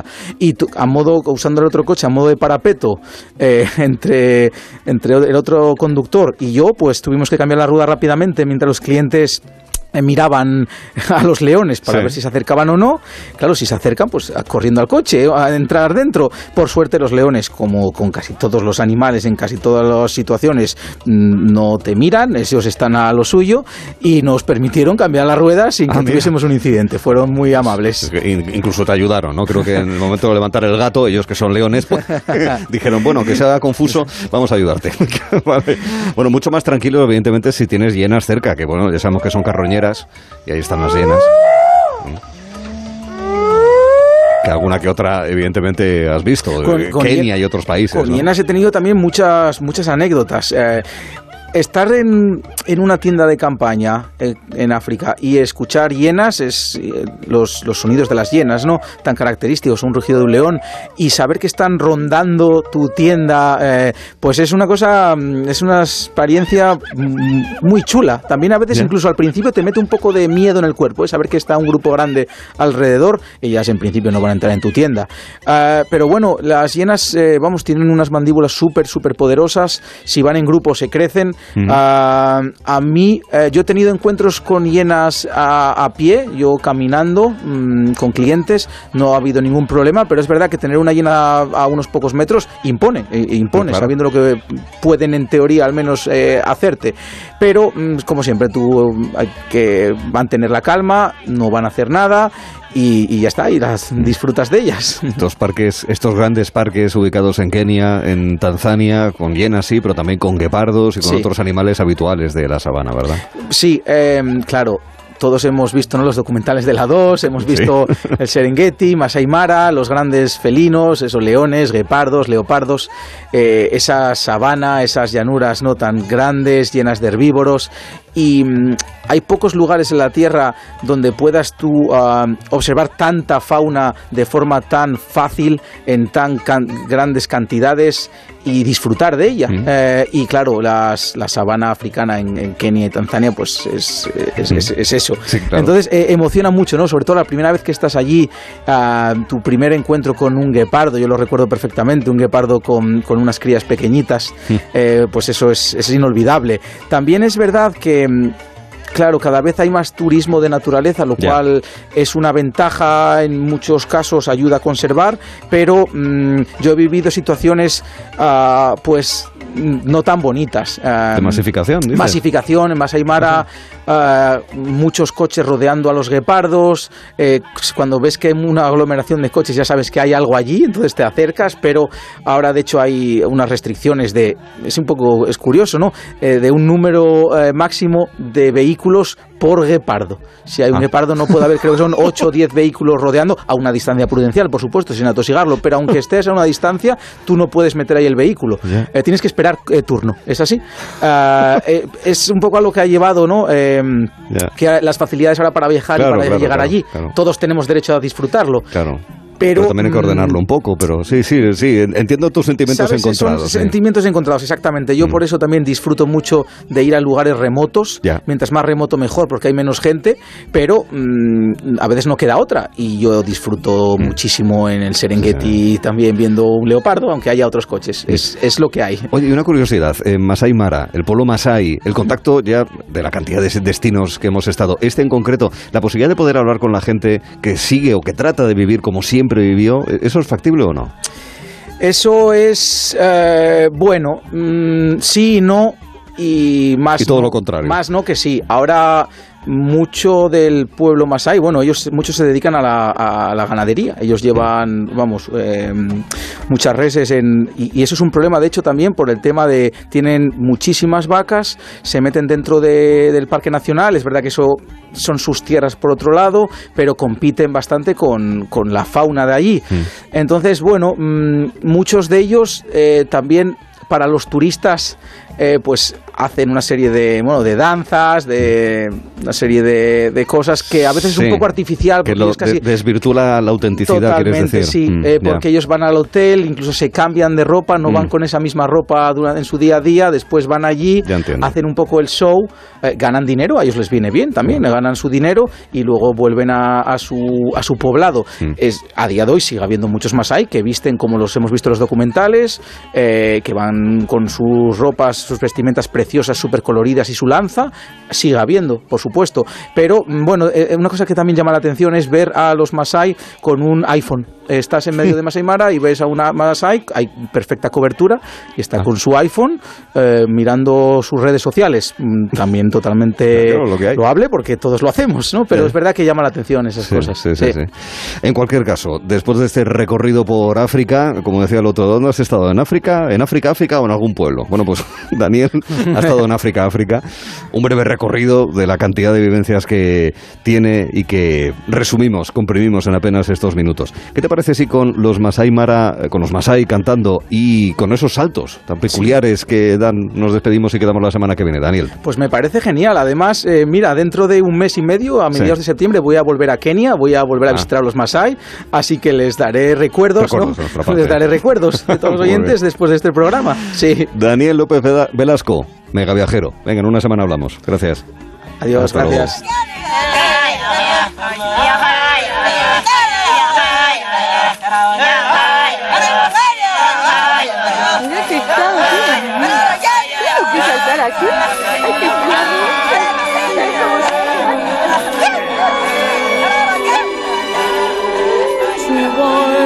Quien acerca su nave sin saberlo y escucha la voz de las sirenas, ya nunca se verá rodeado de su esposa y tiernos hijos, llenos de alegría porque ha vuelto a casa.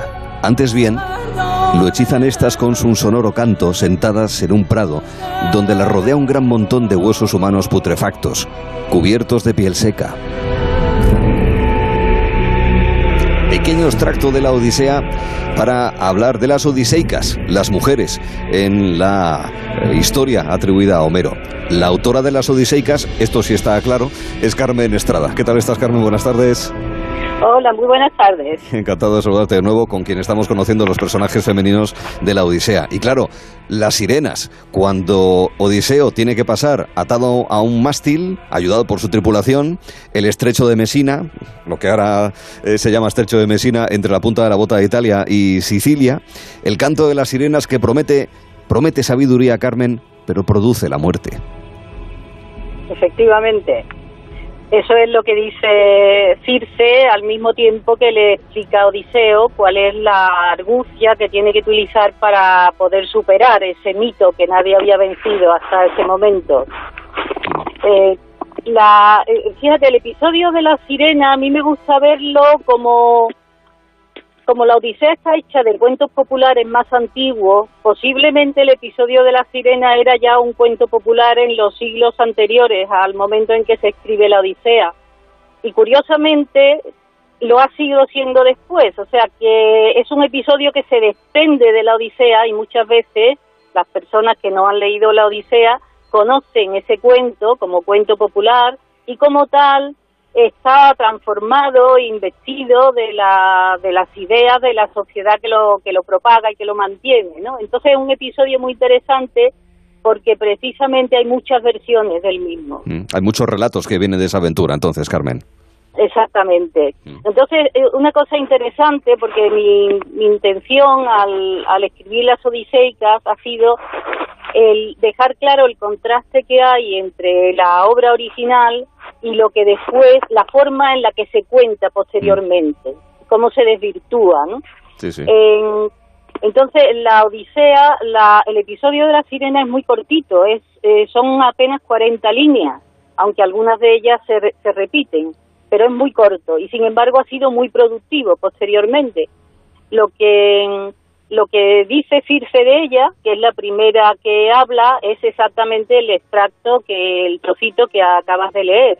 O sea, que dice que son, bueno, dice en un momento que son dos, dos sirenas, eh, que cantan eh, armoniosamente, que están efectivamente en un promontorio cerca del mar, rodeada de huesos humanos, o sea, con, dándole un tono amenazante. y que el que oye su canto no regresará a casa. Es muy interesante que Circe no le dice a Odiseo que morirá, sino que no regresará, lo cual para Odiseo es casi más grave, ¿no? Que porque el, el, el afán de Odiseo, el que lo mueve en su viaje es el, es el regreso. Pero curiosamente, Circe no dice nada del aspecto físico de la sirena. Eh, después, más tarde, Odiseo, que es el que hace todo el relato, tampoco lo menciona cuando cuenta su encuentro con ella. Y sin embargo, las sirenas de la Odisea, mm, que podemos saber el aspecto que tenían por la cerámica griega de la época, eran eh, cabezas y cuellos de mujer, tenían cabeza y cuello de mujer y cuerpo de pájaro. Es decir, que no parece que fueran unas figuras muy atractivas físicamente, Sí. sino que lo que atraía de ellas era su voz. Cuerpo, de, Y- cuerpo de pájaro, es decir, no la cola de pez que todos tenemos No. metidos en mente. Eso viene muy posteriormente. Efectivamente, la- las griegas, las, las sirenas griegas, que eran parecidas a las arpías griegas también, tenían el cuerpo de pájaro y después el cuello y la cara de la cabeza de mujer. Algunos eh, cerámicas más tardías le ponen el torso también de mujer, pero por mucho que se esfuercen, yo creo que ese ese híbrido de mujer y pájaro no parece muy atractivo, ¿no? Eh, de manera que lo que atrae de ellas a los marineros es la voz. Y, y más que la voz, yo diría que es el mensaje, porque lo que dicen las sirenas, eh, no lo cito textualmente, sino aproximadamente, dicen Sí. que todo el que se acerca, todo el que se acerca y nos oye, se marcha después de haberse deleitado con nuestro, con nuestro canto más sabio de lo que era, porque nosotras sabemos todo sobre ti, Odiseo, le dicen, y también sabemos todo lo que ocurre sobre la tierra. Es decir, que lo que transmite la Odisea es que las sirenas destacaban por su conocimiento y por su sabiduría. Era la voz, pero más que la voz era el mensaje. Ah. Y, el caso Ahora, sí, sí, dime, dime. y el caso es que Odiseo, pese a ese mensaje, es decir, más al contenido que a lo formal, ¿verdad? Eh, consiguió pasar ese estrecho entre Escila y Caribdis, pese a, a la amenaza que le suponía para él las, las sirenas, ¿verdad? Bueno, eso, eso es muy curioso, ¿no? Porque claro, mm, eh, eh, esa, esa, esa es la parte, eh, yo creo que filosófica del relato de la sirena, Mm. y es que eh, si Odiseo es capaz de oír a la sirena, oír el mensaje de la sirena y sobrevivir, entonces en ese momento el mito se ha roto, porque el mito era que no podía oír nadie y sobrevivir, y Odiseo lo hace. Ah, ha habido otro- hay otra historia em, también muy bonita en la mitología griega, que es la de los argonautas, que también pasan con éxito por el lugar de, de la- donde están las sirenas. Pero en este caso lo hacen porque Orfeo, que era uno de los viajeros del- de la nave Argos, que iban en busca del vellocino de oro, entonces Orfeo se pone a cantar al mismo tiempo que la sirena. Y Orf- la música de Orfeo tapa a la música de la sirena, de manera que los hombres no oyen Ah. a la sirena y pueden pasar con vida. ¿Y Odiseo Pero escuchó claro, a las sirenas o no, Carmen? pues ahí está, ahí está la, la historia, ¿no? Que los filósofos que piensan que Odiseo representa al hombre moderno que rompe el mito, evidentemente piensan que Odiseo oyó a las sirenas. Pero hay otras voces discrepantes, que como son las de Kafka, que tiene un pequeño relato que se llama El silencio de las sirenas, y Bertolt Brecht, que también eh, hace un pequeño cuento sobre lo mismo, que claro, esto es lo que dicen es que de qué manera podrían las sirenas evitar que Odiseo rompiera su mito. Pues permaneciendo en silencio y no cantando. Es decir, eh, si, si Odiseo mm, está atado al mástil, eh, él es el único que puede saber si las sirenas están cantando o no. Claro. Entonces, si las sirenas se callan, eh, Odiseo no las ha oído realmente, luego no ha roto el mito, ¿no? Ah. Ah. Eso es leer, eso es leer bien las cosas. Bueno, a mí me, a mí me atrae, a mí Sí, me sí. atrae esa, esa hipótesis que hace Kafka, porque claro, yo digo, Odiseo, conociendo al personaje que es tan. Tan fanfar, tan bueno, sí, tan astuto, pero también es tan fanfarrón, tan vanidoso, que le gusta hacerse valer, que Sí. le gusta quedarse bien. Si él hubiera oído de verdad el canto de la sirena, ¿cómo no lo ha contado? Ah. No lo había contado cuando él cuenta la aventura de la sirena. Si él se hubiera hecho sabio con ese canto, Sí. Yo creo que lo hubiera, en fin, Lo hubiese dicho, una, claro. una lectura un poco... Lo hubiese contado en las tabernas de los puertos. Exactamente, exactamente. Pues está muy bien. Las sirenas en una visión más sosegada de esa imagen que todos tenemos y que viéndolo, pues eso, más sosegadamente en conversación con Carmen Estrada, nos da un toque distinto sobre eso que, en fin, eh, quien más que menos puede tener en mente, como uno de esos relatos, digamos, ¿no? de la cultura occidental. La semana que viene seguiremos conociendo a más personajes femeninos, a más mujeres importantes, unas de las de primera línea y la de la semana que viene, no tanto, pero también muy interesante de la Odisea. Con lo cual, dentro de una semana volvemos a hablar contigo, Carmen. Un beso muy fuerte. De acuerdo, adiós. Y hasta luego, Carmen Estrada, autora de las Odiseicas. Como Lola Escudero lo es del Gran Atlas de los Exploradores Españoles. Ya es un clásico, hay que hablar con ella.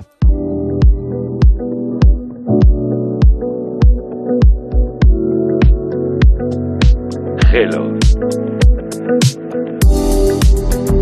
Hello. Hello. De 3 a 7 en Onda Cero. Hello. Hello. Con Arturo Tellez. En Onda Cero. Gelo en verano. Aprovecha ahora en Carrefour y Carrefour Market, porque solo hasta el 11 de agosto tienes el melón entero piel de sapo Origen España por solo 54 céntimos el kilo. Y también el bonito entero del Cantábrico por solo 5 euros con 95 el kilo. Válido en Península y Baleares. Carrefour.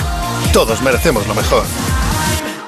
Movistar Prosegur Alarmas presenta una alarma que no es solo una alarma. ¿Y si se me olvida conectarla? Te avisa, es una alarma inteligente y también te dan asistencia inmediata y llaman por ti a la policía. ¿Y todo esto? ¿Por cuánto? Ahora la tienes al 50% durante tres meses contratándola antes del 31 de agosto. Consulta condiciones en tiendas Movistar o llamando al 900 200 730.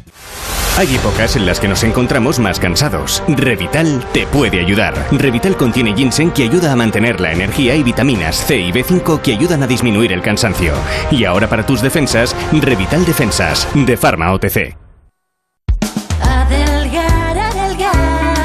Ahora es el momento de recuperar tu figura para este verano, porque todos nuestros tratamientos tienen hasta un 43% de descuento. Método Adelgar, adelgazamiento, estética. Ahora es el momento. Reserva tu cita informativa gratuita y sin compromiso en el 91 577 44 77 y en adelgar.es. Adelgar, Comienza la desescalada. Este verano, playa, piscina y precios locos. Electrocasión. Aire acondicionado Super A por tan solo 299 euros. Frigoríficos desde 119 euros. Ventiladores superpotentes desde 16 euros. Y así todo, somos los más baratos. Electrocasión, corre, que se acaban. La terraza del Santo Domingo es gastronomía, tardeo, coctelería. Es una espectacular puesta de sol y es mucho más. Deja el asfalto a tus pies y descubre el cielo de Madrid con vistas 360 grados de la capital. La terraza del Santo Domingo, tu espacio de ocio seguro. Más información en la terrazadelsantodomingo.es. 98.0 Madrid. La seguridad de tu vivienda comienza en las zonas comunes de tu comunidad. No dejes que tu casa forme parte de las estadísticas de robos. Grupo Emopa instala cámaras de videovigilancia en las zonas comunes y sistemas de alarma en viviendas y garantizamos su funcionamiento con nuestro mantenimiento remoto. Infórmate en emopa.com. Venga a las rebajas de Muebles a Dama. Precios insuperables con la misma calidad de siempre, en una gran variedad de estilos y modelos, con su habitual trato amable, transporte y montaje gratuitos y la mejor financiación. Todo lo bueno de Muebles a Dama, pero ahora con rebajas. En General Ricardo 190 y en la web mueblesadama.com. Muebles a dama.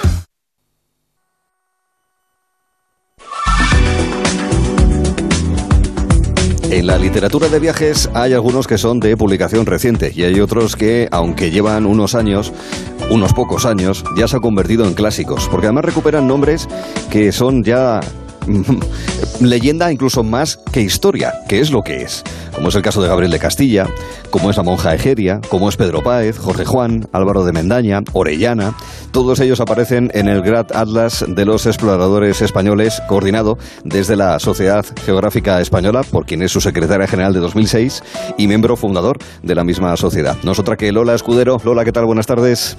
Hola, buenas tardes. Encantado de saludarte y de poder Igualmente. hablar contigo sobre esta maravilla que, insisto, eh, unos años después de su publicación, poco más de una década, es un clásico porque es un libro de referencia para conocer a estos grandes personajes, Sí. ¿verdad, Lola?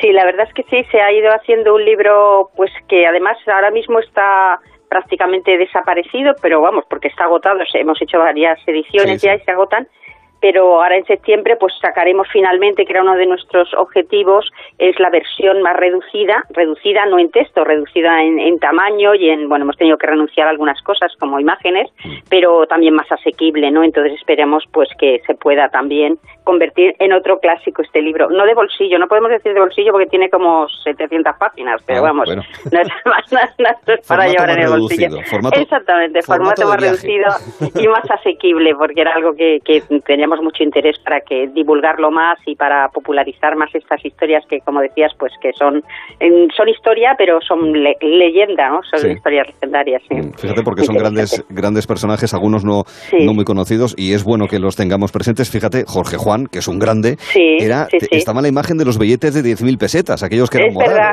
es verdad. Y luego había otro que era Cuellar, eh, que era un botánico que también aparece, no me acuerdo en qué billetes. O sea, la gente los tiene en la cabeza, pero no sabe ni lo que han hecho, ni de cuándo Sí, sí. son, ni nada. Pero Sí, pertenecen a nuestro imaginario, ¿no? Todos estos porque son- viajeros de todos los tiempos. eh, Exploradores, algunos de ellos obviamente con objetivos militares, si quieres, políticos, económicos, pero muchos de ellos simplemente de, de conocimiento, de, de orden científico. Fíjate, a consecuencia de la pandemia, todos conocimos eh, la operación Balmis de las Fuerzas Armadas en el recorrido que hicieron en los peores momentos del confinamiento en la primavera del año 20, pero el nombre ese de Balmis era, pues eso, ese trabajo que se hizo en búsqueda Sí. de enfermedades eh, de personas que a las que se podría vacunar, ¿verdad, Lola? Sí, sí, sí. Además que es una expedición, bueno, que ha dado nombre, por ejemplo, a Isabel Zendal, que participó en la expedición, eh, pues, ha dado nombre al nuevo Hospital de Madrid, pero es que además es una, una expedición histórica y única porque se trató de vacunar a una amplísima población en todo el mundo, hasta Filipinas, América, y lo lograron con, bueno, pues, con eh, un proyecto muy original en el que participaron incluso niños también de un orfanato donde Isabel Zendal era la enfermera y que les acompañó de ahí el nombre, ¿no? Pero sí, son, son historias curiosas que algunas más conocidas que otras, algunas van siendo conocidas, pues de- pensando por ejemplo en, en Pedro Páez, ¿no? que cada vez es más, más conocido, que fue el Descubrió las fuentes del Nilo. que descubrió las fuentes del Nilo Azul, pues 150 años antes de que los hicieran los ingleses, que luego se apropiaron del, del descubrimiento. Pero sí son historias cada vez más conocidas. Y en este Atlas, que hay como 200 y pico historias, pues mm, hemos querido que estén los más conocidos porque no pueden dejar de estar Colón, por ejemplo, o Juan de la Cosa, pero también que estén otros menos conocidos y que no por ellos menos, menos importantes. Y todos pues con una misma pasión, que es la aventura, ¿no? Que es lo que es la común a todos estos exploradores. Sí. Y la aventura también en sentido científico, o sea, la aventura de- del descubrimiento, ¿no? De. La, la base eh, eh, de España en las cercanías de la Antártida es la Gabriel de Castilla, precisamente Sí. porque Gabriel de Castilla estuvo por esos lados, por esas latitudes eh, septentrio- septentrionales, boreales, eh, no, Boreales. australes, perdón usted, australes, Australes, australes, sí. meridionales, eh, Sí. en fin, de los primeros que anduvo por esa zona. Sí, sí, sí, sí. Eso también es verdad que hizo uno de los primeros reconocimientos de, de la zona. Eh, sin que entonces supiera muy bien a dónde había llegado propiamente, pero es verdad que es uno de los de los primeros, ¿no?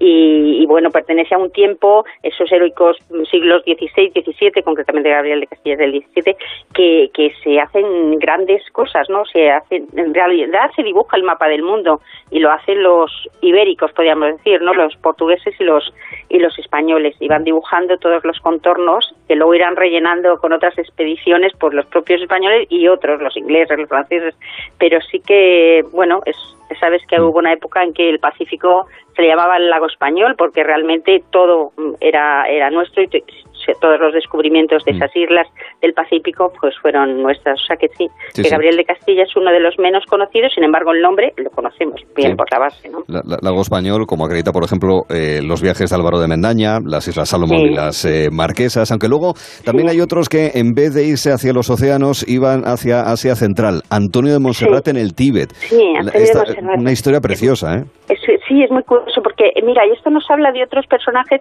mm, a veces pasados por alto, que son los misioneros, concretamente los jesuitas, que hicieron una labor de exploración enorme porque se adentraban en territorios donde a nadie se le había perdido nada, como si dijéramos, ¿no? Pues es el caso de Antonio Monserrat, pues el, Toni- el caso de, de Pedro Páez que comentábamos antes en Etiopía y eh, Andrade también estuvo por, por el Tíbet y son personajes que, que van allí pues en busca de otras cosas, en este caso de almas a las que convertir, pero de paso hacen una tarea enorme también, por ejemplo, en el caso de Monserrat, de cartografía. Cartografía el, el Tíbet en un mapita que hay que, bueno, que dibujan muy bien los contornos no, y los hacían prácticamente sin medios. Y estos personajes, estos jesuitas, hacen también muchas cosas, por ejemplo, en la exploración del, del Amazonas, concretamente, también se debe mucha parte a, a, los, a los jesuitas. O sea que hay un montón de, de descubrimientos geográficos eh, que se deben a, a- a los jesuitas y a su ansia misionera, ¿no? Y por no hablar de Francisco Javier y de, bueno, de otros muchos Claro, en Oriente. y, y religiosas como la monja Egeria. Sí, como la monja Egeria. Bueno, la monja Egeria es una dama realmente Sí. del siglo IV que no se sabe muy bien si era monja o era, bueno, se cree que era monja, que era como una abadesa de un convento gallego, ¿no? Sí. Y sí, es una, nuestra primera turista, podríamos decir, ¿no? La Jerusalén. primera, se, se va a, a los lugares santos y, y es sorprendente que en el siglo IV antes de Cristo, pues pudiera viajar con esa libertad y con esa, bueno, con esa tranquilidad con la que viaja ella por el, por ella, por el Imperio Romano. Y que no nos falte Orellana. Bueno, y que no nos falte Orellana, que ese, ese es mi Es- Orellana. no, no es mi amor, pero es verdad que es un personaje y concretamente además, mira, el capítulo de, de Orellana es el que el que me toca a mí escribir, pero es verdad que Orellana es un personaje eh, a veces muy desconocido, del que se conoce sobre todo una leyenda negra, pero que no hay que olvidar que hizo el primer descenso del río más largo del, del mundo y lo hizo prácticamente sin perder hombres en un esfuerzo titánico y con una descripción que hay del cronista de, de a bordo, como si dijéramos que siempre llevaba uno de Cristóbal de Acuña, que es maravillosa porque es como una novela de aventuras, pero escrito en lenguaje del siglo XVI y que te la lees hoy y todavía, incluso con ese lenguaje, dices, Dios mío, qué machada, ¿no? O sea, es toda una película de, de aventuras en- totalmente, ¿no? Sí, o sea que... Pues ya decimos, es un clásico contemporáneo que ahora va a presentar este nuevo formato, el Gran Atlas de los Exploradores Españoles de la Sociedad Geográfica Española, de la que es secretaria, miembro fundador, Lola Escudero, con quien es un placer hablar e imaginar esos viajes seculares. ¿no? Lola, un beso muy fuerte y gracias. ¿eh? Un beso a ti, a ti, Hasta un luego. beso. Hasta luego, adiós. Porque ahora lo que hacemos es viajar, pero con sabores y con aromas. Le hemos pedido a Luis Alberto Martínez, el jefe de cocina de Casa Fermín en Oviedo. ¿Qué tal, Luis Alberto? Buenas tardes. Buenas tardes, Arturo. Que este Buenas año- tardes de ve- veraniegas. O sea, Veraniegas. hoy vamos a dar algo fresquito para este tiempo tan fabuloso que tenemos hoy. Sí, señor, porque este año te hemos pedido cosas fresquitas, pero que nos hagan viajar, eh, porque nos lleven a lo mejor al origen de los cócteles que nos vas a ir sugiriendo cada semana, o simplemente porque esos sabores nos transportan a ciertos eh, lugares. Es posible que incluso recuerdos olfativos o gustativos que tengamos en nuestra mente. Hoy tenemos Bloody Mary, pero eso sí, con una etapa muy especial que nos vas a desvelar después de que nos expliques la historia y el cómo hacer el Bloody. Bueno, pues mira, el Bloody Mary es un cóctel muy curioso, uno de los cócteles que denominamos rehabilitadores, rehabilitadores para recuperarte a lo mejor de una resaca el día anterior. En fin, es un cóctel que tiene ya incluso la contradicción de dónde y cuándo y cómo nace, ¿no? Parece ser, nos dicen, que nace allá por el 1921 en París, en el bar eh, Harris Bar de, París, y entonces hay una forma, otros hablan o piensan que nace en- en América, en fin, de cualquier manera, lo que sí es cierto que es un cóctel con un color precioso, ese color rojo del tomate, y lo que cabe, no cabe duda que lo que le hace especial es la combinación con lo que le vamos a alinear, ¿no? Porque vamos a decir Bloody Mary, consta de dos cosas importantes, una es el tomate, el zumo de tomate condimentado, muy salsa perres, con sal, con pimienta, un toque de tabasco que pique un poquitín, un poquito de, de unos, unas hojitas de apio y quizás aquí viene la cosa, la graciosa es con el con el vodka para que sea realmente ese Bloody Mary, ese tomate alineado, preparado y con vodka, hace que eso unido nos dé como, como consecuencia un cóctel realmente muy, muy bonito con un color fe- fenomenal, ¿no? Y quizás aquí incluso habría que buscar algo que no estamos muy habituados a ellos. El hecho, quizás un ingrediente muy importante es el rábano picante que le aporta ya no solo ese toque de tabasco que hablábamos al principio, Sí. sino que un toque picante muy fresco, ¿no?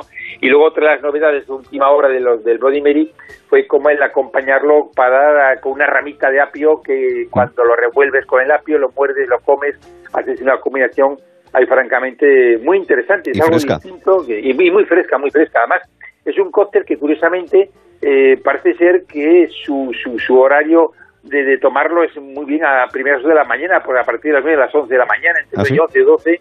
Sí, porque parece ser también una equivocación. Yo creo que nunca debemos de tomar o sobrepasarnos con el alcohol para evitar esas resacas, pero sí que es cierto que cuando alguien dice que tiene resaca, no sé por qué nos acordamos Sí. más del Bloody Mary como, como tradición, ¿no? Sí, sí. Debe ser por el cual- tabasco o por las cositas picantes que lleva habitualmente que te, te despierta. que te, hace, que te hace despertar un poco después de un exceso que creo que nunca debíamos de hacer, porque yo creo que la coctelería me parece maravillosa, pero sí que es cierto que con moderación y sin Sí. excedernos. ¿no? Y para degustar el Bloody Mary, no simplemente para utilizarlo como in, arregla apenas, vamos a Nada, decirlo así. todo lo El- contrario, es para disfrutar, Sí, para sí. disfrutar con él, porque en este caso yo, fíjate, he pensado esta semana para comprar el Bloody Mary Sí. con unos berberechos. Tengo dos opciones, unos berberechos al natural, frescos, que los podemos abrir ligeramente en el microondas, justo que se abran los quitamos, un poquito de zumo de limón, y te puedo garantizar que es una grabación perfecta. Pero si no tenemos berberechos eh, naturales, podemos hacer con berberechos de lata, unos buenos berberechos de estos gordos de lata,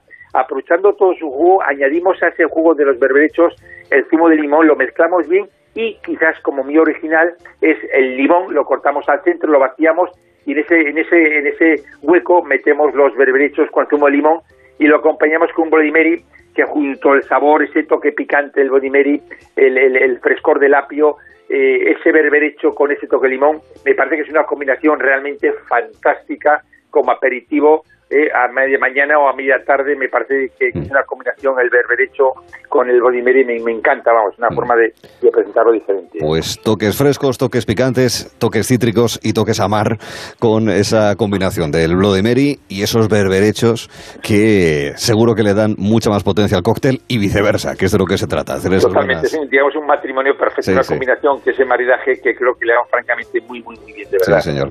Pues ahí está, la propuesta coctelera que hoy nos ofrece Luis Alberto Martínez y la semana que viene habrá otra idea, porque además la idea es eso, un cóctel y una tapita. O sea que... Sí, además la semana que viene vamos a buscar una poco, una poco también de, de, de, de, choque, ¿no? Vamos a buscar una bebida muy, muy de terroir, muy de Perú, muy de Chile y a ver de quién es los famosos eh, cócteles, esos licores que vamos a hablar de ellos para, para ver si es más de Chile o más de, o más Sí, de Perú. menuda guerra, Vamos eso- sí, sí, eso sí que guerra es buena importante. guerra. Pero es bonita, va a ser muy bonito, ya verás, Lo seguro, contaremos. seguro. Venga Luis, hasta entonces un abrazo y Un gracias. abrazo, un abrazo. Hasta la próxima. Estamos en Gelo.